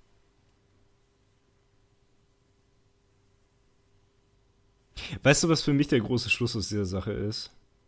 Wäre. Äh, ich, ich, ich möchte niemals äh, eine Bewegung gründen, auch keine hypothetische. Ja, ich, ich, ich weiß nicht, du hast halt das, äh, das letzte hast du jetzt gezwungenermaßen möglicherweise schon getan. Im gewissen Sinn. Ähm, aber Du meinst, äh, die, diese Bewegung wird jetzt Jünger finden, die sie irgendwo überall auf der Welt verteilen werden? nein, du hast ja hypothetisch gesagt. Ja. Hypothetisch haben wir das halt getan. Ähm, aber die, das kostet dich natürlich als Entscheidung, weil das dann auch heißt, dass selbst wenn es nötig sein könnte, sowas zu gründen, wirst du es halt nicht tun. Ich würde eher darauf verzichten, nee. Genau, aber manchmal kann es halt sehr wichtig sein, äh, soziale Veränderungen oder auch nur lokale Veränderungen herbeizuführen, äh, indem man sich halt organisiert und, und Organisation gründet. Ja. Nee, ich weiß, das ist jetzt eine Extremposition. Ja. manchmal, manchmal ist es gut, sich zu organisieren. Ja, du, äh, ich hoffe, du nimmst mir das nicht übel, aber ich werde den Verfassungsschutz darüber informieren. Oh nein. Was du hier gerade gesagt hast. Nee, ähm. Ich denke, es wäre vielleicht auch nochmal wichtig klarzustellen, ähm, dass das Ganze jetzt nicht zu verstehen ist als so ein, so ein Ding von wegen, also wir, wir sind jetzt hier natürlich teilweise relativ äh, zynisch damit ins Gericht gegangen, aber es ist auf keinen Fall zu verstehen als so ein Ding von wegen, ja, politischer Aktivismus ist immer dumm oder falsch oder was auch immer, sondern ja. man kann es auf, auf jeden Fall machen und es äh, hat so eine gewisse Notwendigkeit, klar. Ähm, ich denke, das Problem für mich eher ist, welche persönliche Beziehung habe ich dazu? Mhm. Also benutze ich das Ganze halt für mich persönlich, um irgendwelche Bedürfnisse zu erfüllen, die ich habe. Und ich meine jetzt gar keine gerne Bedürfnisse von wegen äh, so Grundbedürfnisse, die ich habe so, oder sowas, sondern äh, Bedürfnisse in Richtung, äh, ich benutze das, um mir eine Identität zu schaffen. Ja. ja aber würdest oder du irgendeiner Gruppe zu gehören? Würdest du sagen, es ist so lange akzeptabel? Äh, also die Motive sind, sind, weil man könnte ja äh, utilitaristisch argumentieren, okay, solange das, äh, das Ergebnis halt stimmt, sind die Mittel halt äh, irrelevant. Und wenn es ja. halt nur um Selbstgratifikation geht, dann ist das Ganze ja vielleicht auch nicht so schlimm. Ja, nee, nee, ich, ich weiß nicht, vielleicht ist das deswegen auch nicht ganz korrekt. Es ist vielleicht auch nicht schlimm, das für sowas zu verwenden, weil in gewisser Weise brauchen wir Gruppenzugehörigkeit und so ein Kram. Das ist ja jetzt nicht inhärent ja. schlecht. Ja. Ähm, vielleicht ist es vernünftiger zu sagen, es ist einfach nur wichtig, das, das zu sehen und sich da entsprechend unter Kontrolle zu halten. Ja, ich, glaube, ich würde es nochmal aus einer anderen Perspektive ähm, kritisieren. Weil ich, ich glaube, dass das wirkliche Problem, weswegen äh, solches Verhalten zu kritisieren ist, ist, weil es gerade das Ergebnis in vielen Fällen halt auch verändert. Ähm, also weil, weil, ich meine, mittlerweile, es gibt dafür auch einen Begriff Craptivism. Also halt Leute, die, äh, die, die sich für Sachen in Anführungszeichen einsetzen, die hm. Aktivisten mhm. sind, aber denen es halt ums Selbstimage geht, wo dann halt nichts bei rauskommt. Also ja. gerade die, ähm, die, die, ich habe gerade vergessen, wie, wie hießen diese, äh, es ist gleich fast zehn Jahre her, diese Proteste äh, vor Banken. Äh, Occupy. Genau, Occupy. Die Veranstaltungen waren dadurch, äh, davon teilweise äh, sehr geprägt. Die Leute waren halt da und wollten Veränderungen, aber konnte nicht so wirklich sagen, welche Veränderung. Ja, wobei ich äh, dann eben gar nicht weiß, ob ich äh, den Leuten unterstellen würde, äh, dass sie, ähm, dass sie das nur benutzt haben, sondern da war mir das Problem, also dass sie halt, also ich, ich glaube, da, da das hatte schon einen gewissen authentischen Moment irgendwo. Ja, das will ähm, ich jetzt auch nicht bestreiten. Ja, also die Leute wussten halt nur einfach nicht wirklich genau, was sie wollten. Ne? Ja.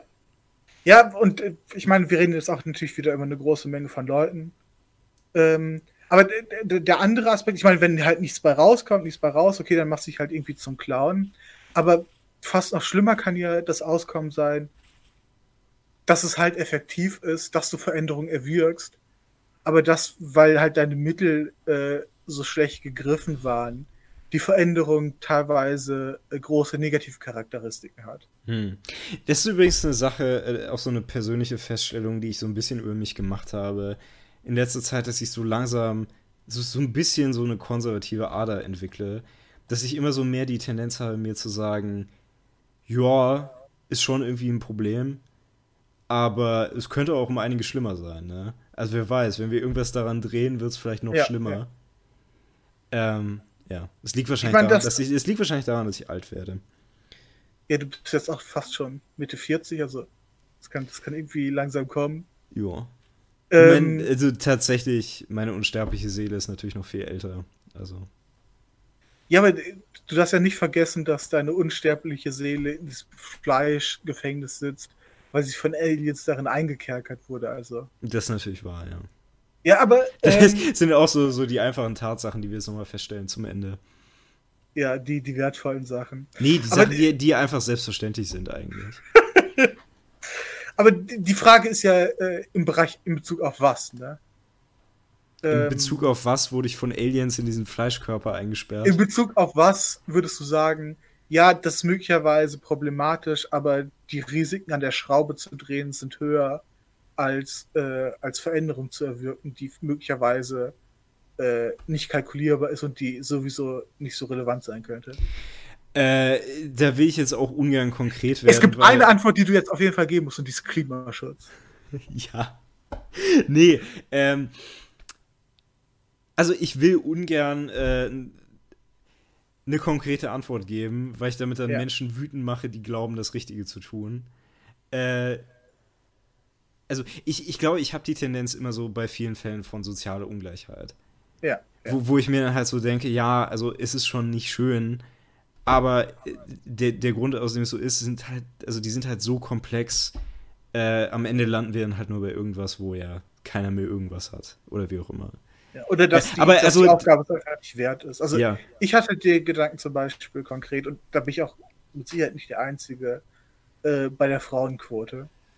Als, Hm. als Mittel, wo ich einfach sagen würde, okay, da, da mag ein Problem liegen, aber das ist, das kostet möglicherweise zu viel. Jetzt nicht im, äh, im ökonomischen Sinne, also im Sinne von konkret Geld, aber das ist, äh, das ist die falsche Art und Weise, das Problem zu lösen. View, View, View, Frauenhass entdeckt. View, Ja, View. ja. Da, das Statement macht eigentlich klar, dass ich denke, dass Frauen keinen Respekt verdienen. Ja. Ja. Ähm. Ja, äh, das wären so ungefähr die. Aber wie gesagt, Ja, das, ich- also äh, diese Tendenz ist mir sowieso zu peinlich, um weiter genauer darüber zu reden. genau, ich merke, ich Äh. merke schon, dass du etwas peinlich, peinlich berührt bist von deinem, von deinem widerlichen erzkonservativen Traditionsbild. Ja. Ähm, dann lass uns die ganze Sache doch erstmal wieder so ein bisschen Richtung Ende steuern. Äh, ich muss zum Ende auch noch das Statement abgeben, die wirkliche Snob-Art ähm, mit äh, dem Problem umzugehen, ist halt sowieso eine Oligarchie zu schaffen. Äh, beziehungsweise, ach nee, was rede ich da sowieso? Also eine Aristokratie. Äh, natürlich nicht im, im irgendwie äh, traditionellen Blutlinien Adelssinne, sondern äh, äh, im eigentlichen Sinne, also eine Herrschaft der Besten. Die Besten sollten Okay. aber nach Möglichkeit dadurch bestimmt werden, wer am meisten Geld hat. Wa- Warum ist das Und- keine. Okay, je- jetzt ist das weniger Aristokratie und mehr Oligarchie und gleichzeitig Technokratie, oder? Nee, ich glaube mehr Plutokratie, weil so wie ich es jetzt formuliert habe, ist ja noch nicht mal wirklich irgendwas mit Können dabei. Ja, gut, du hast halt jetzt Können schwachsinnig äh, definiert, aber. Ja. Ja, was auch immer. Ja, trotzdem, also die, die Menschen, die am edelsten sind, die sollten herrschen. Und, äh, Und das ist die einzige defin dein, Lösung. dein Definitionspunkt äh, äh, für edel ist Geld besitzen. Nee, der ist noch komplexer. Aber der ist so komplex, ich glaube nicht, dass den irgendwer da draußen verstehen würde. Also Lass, mich raten. ausführen. Geld besitzen, die richtige Hautfarbe haben. Nein. Ja, das ist vielleicht ein Thema für einen anderen Podcast. Nein, offensichtlich habe ich hier nur gerade spätabendlichen Spaß gemacht, obwohl das wahrscheinlich eigentlich der, der Snobweg ist. Ja, Ähm, such nach, such nach verdeckten, äh, verdeckten Kommunikationen. Alle 20 Millisekunden seht ihr im Thumbnail White Power au- raufflashen. Äh, wenn, ihr, wenn ihr jeden 14. Buchstaben äh, zusammensetzt von dem, was wir sagen, dann kommen schrecklich rassistische Nachrichten dabei raus. ja, aber Das ist alles sehr viel Mühe. Ich, ich hoffe, ihr, ihr wertschätzt das alle. ja, aber das ist sowieso äh, bei jedem Podcast so. Ja. Also, ich meine, bei jedem von unserem halt. Ja, aber ich meine, komm schon. Sieben Folgen von, äh, von, von subtilster Nazi-Propaganda sind nicht so einfach umzusetzen. Ja. Zugegeben. Wir sind sogar noch subtiler als die, als die Edeka-Werbung. Willst du das auch noch anthematisieren, weil das passt, passt eigentlich halbwegs gut. Ah, ich, also für mich war das einfach nur seltsam. Also ähm, die, die Edeka-Werbung war ja in sich umstritten, aber es gab gewisse Leute, die meinten, dass da Nazi-Propaganda drin wäre. Echt? Weil, ja, ja, weil ähm, irgendwelche, äh, auf irgendwelchen Nummernschildern von Autos, die zwei Sekunden lang im Bild waren, äh, irgendwelche Nazi-Zahlen drauf waren. Und es, es kann kein Zufall sein. Ja, anscheinend nicht. Ne. Okay. Ich meine, es kommt drauf an, wie lang. Also 1488, okay, da könnte ich ein bisschen, bisschen, äh, kann ich zumindest irgendwie noch sehen, aber es kann auch. Es, ich glaube, es waren halt irgendwelche 88er Sachen oder so. Ja, zwei Ziffern, das reicht irgendwie, glaube ich, nicht. Nee, also es, es, waren teilweise, es war teilweise ein bisschen mehr, aber äh, ist jetzt auch egal. Wir müssen uns jetzt nicht nur mit Edeka-Verschwörungstheorien auseinandersetzen. Die beste Art von Verschwörungstheorien. Ja. Nee, äh, sieh doch mal, dass du selbst noch einen Abschluss findest. Ähm, ich meine, was ich abschließend thematisieren würde, weil was bei dir immer wieder rauskam, ne? Ja. Ähm, ist, ja, diese Extrem-Einpositionierung, das sollten wir nicht so ernst nehmen. Ähm, äh, das, ist, das ist auf jeden Fall kein, kein stabiles Paradigma. Ich glaube, die Position vertrete ich nicht wirklich. Ich glaube, dass man, äh, dass man da nicht seine, sein äh, Selbstverständnis und auch sein politisches Selbstverständnis nicht dranhängen sollte. Aber ich denke, dass man es als, äh, als Indikator äh, und als äh, Basis für Diskurs akzeptieren sollte. Und, und dass ja, wenn man damit gesagt, auch nicht lächerlich umgeht, dass da auch keine Gefahr eigentlich herausgeht. Ja, wie gesagt, also mit dem Akzeptieren bin ich ja sowieso groß im Kurs. Kann ich, ja. Akzeptieren kann ich sowieso alles. Ja. Ähm, nee, also ich, ich sehe schon, dass es äh, ganz praktisch sein kann. Aber das beißt sich ja nicht unbedingt mit dem, dass man es nicht zu ernst nehmen sollte, ne? Und dass man nicht ja. Menschen auf dieser Basis irgendwie zwangsläufig ablehnen sollte. Ja, ich glaube, ich habe mir das, äh, also auch alles, was ich jetzt meinte, auch aus einer sehr persönlichen Perspektive gedacht. Ja, ja. Deswegen, ja. Ja, ich meine, ähm, man kann das Spiel immer so treiben, ja, wenn man äh, Sachen äh, zu ernst und zu weit treibt und in Extreme äh, umwandelt, dann, dann ist das immer schlecht.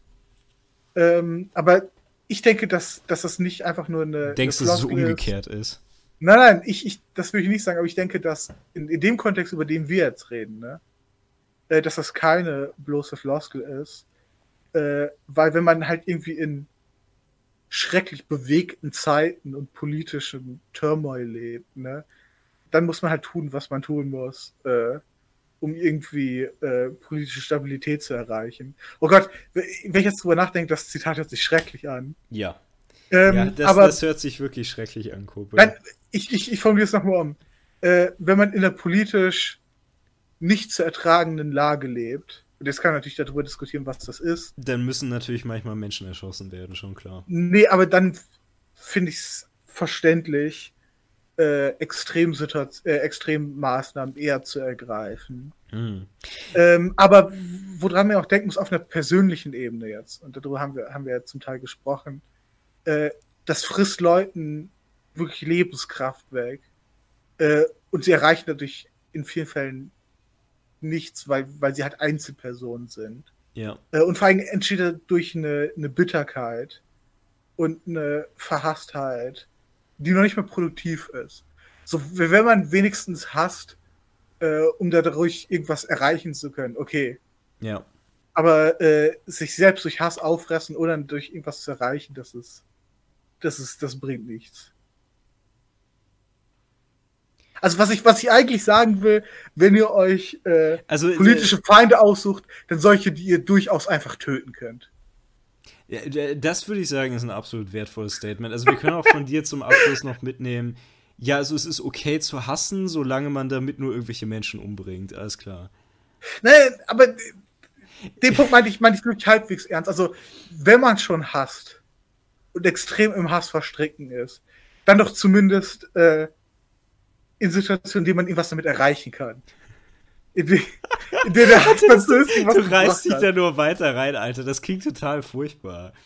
Ich meine, ich, ich, ich, ich verstehe, was du meinst. Das soll nur so ein, so, so ein pragmatisches Ding sein, aber eigentlich ja. läuft das hinaus auf so, sowas von wegen. Äh, ja, also, ist, also hast du es manchmal einfach absolut gerechtfertigt. Ich meine, er kann also, es nicht. Okay, ich denke jetzt nicht an diese. Ich, was ich jetzt nicht meine, ist, äh, hast es gerechtfertigt, wenn du weißt, dass du eine Waffe drankommst und halt mit der Waffe in die Schule gehst. Ja. Das ist, das ist eigentlich nicht, was ich sagen weißt möchte. Du, ja, manchmal, äh, da sind die Leute in der Schule einfach so mies zu dir, da musst du dir mal erlauben, hassen zu können, ne? Und die alle abzuknallen. Ich bin, ich bin froh, dass meine Nachbarn alle dieses Statement ohne Kontext gehört haben. Ah, ah, wundervoll. Ähm, nee, aber ich, ich glaube, ich, ich verstehe, was du meinst. Und ich würde auch sagen, dass das ein Problem ist, insofern, dass viele Menschen einfach an dieser, an dieser Situation, in die sie sich bringen, also dass sie eben an diese Feindbilder glauben und die so wahnsinnig ernst nehmen, ja, dass ja. sie daran selbst unglaublich verbittern, weil sie dann irgendwann feststellen, okay, die Leute auf der anderen Seite, die wollen sich auch einfach nicht überzeugen lassen, ne? Also ja. sind das alles einfach nur diese bösen Menschen auf der anderen Seite und ja, die Welt ist ungerecht. Ich meine, es stimmt Darin natürlich, wieder, dass Leute sich nicht überzeugen lassen wollen, ne?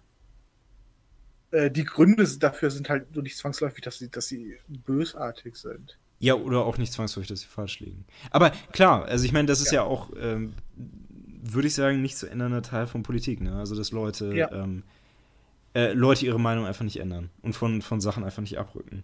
Ja. Ich meine, zum, äh, und darüber haben wir nicht geredet, aber das ist ja der ganze, der ganze Punkt von Demokratie ich, ich nehme Demokratie, ich weiß auch nicht, ob ich darüber in der Art und Weise schon geredet habe, ja gar nicht wahr als irgendwie äh, eine Regierungsform, die äh, gute Entscheidungen treffen soll. Sondern ich nehme sie wahr als eine, die vor allem äh, äh, verhindern soll, dass Macht langfristig an einer Stelle effektiv gebündelt wird. Mhm. Ja, ich würde sagen, ähm, also eine Regierungsform, die nicht dafür da ist, dass objektiv richtige Entscheidungen getroffen werden, sondern dass Entscheidungen getroffen werden, mit denen alle irgendwie leben können. Ja. Also alle Beteiligten. Und damit ist die Demokratie doch eigentlich äh, eine ganz litte Angelegenheit, nicht wahr?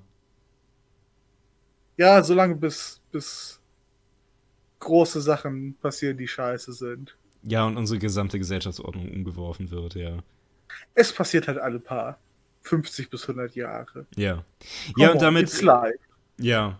Und damit können wir doch mit der äh, schönen Feststellung schließen, dass wahrscheinlich sowieso alles, was wir jetzt besprochen haben, ziemlich bedeutungslos ist. Ich weiß nicht, so weit, so weit würde ich nicht gehen. Ja, auf lange Sicht natürlich immer. Ja, toll, aber aus langer Sicht fragt sich dann, warum machst du überhaupt Sachen? Töte dich! Töte dich!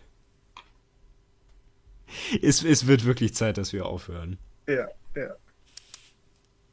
Kannst du dich nochmal vielleicht bei unseren Zuhörern für die technischen Probleme entschuldigen, persönlich? Äh, ja, Entschuldigung, es liegt an meinem, äh, äh, an meinem Internet. Vielleicht noch ein bisschen mehr Gefühl. Ein bisschen mehr, bisschen mehr Knielecken. Nö. Dafür habe ich jetzt nicht. Äh, nee, nee. Also da muss man sich an meinen Router wenden. Das finde ich sehr unsolidarisch von dir. Ja. Ja, äh, aber abgesehen davon äh, können wir ganz abschließend festhalten, ja, Politik ist dumm. Das ist so die, keiner. Das so, ja, genau, das ist so die vollkommen äh, differenzierte Ansicht, die wir am Ende haben. Äh, äh, richtige Entscheidungen sind einfach zu treffen und man erkennt sie instinktiv. Ja. Es braucht keine Theoriebildung, es braucht keinen Diskurs. Ja, und es sind halt vor allen Dingen immer die eigenen. Also das ja. qualifiziert er sie halt als richtig, dass es die eigenen Vorstellungen sind. Ja. Genau. Äh, damit darf ich dann noch äh, feststellen, wenn sich irgendwer angepisst fühlt, äh, die gute Frau Waterfeld oder wer auch immer, sollen sie gerne in den Podcast kommen. Debate us one-on-one, -on -one, Bro. äh, ich finde es gut, dass wir das ans Ende dranhängen. Ja. Und nicht am Anfang. Ja. Und äh, dann darf ich am Ende auch noch mal äh, hinzufügen, äh, für die Leute, die jetzt wirklich dran geblieben sind und die vielleicht auch Interesse an diesem Kanal haben, äh, die äh, ganze Produktion insgesamt wird äh, sich wahrscheinlich so ein bisschen verringern. Und halt verschlechtern. Nö, das nicht unbedingt, aber verringern äh, leider auf jeden Fall, weil ähm, ich schreibe jetzt im Sommer Examen. Äh, das frisst sehr viel Zeit. Ich bin froh, wenn ich nebenbei noch irgendwas machen kann, aber das äh, reduziert meine Möglichkeiten leider wirklich, äh, ja. sei an dieser Stelle noch erklärt. Auch Shoutout an all, die das wirklich noch so lange verfolgt haben. Wir hatten, glaube ich, unsere Durchhänger zwischendurch. Äh, ja, und von meiner Seite aus wäre es das schon fast. Und ich würde eine gute Nacht wünschen. Ich auch und äh, wir sehen uns in 24 bis 28 Monaten. Oder Jahren.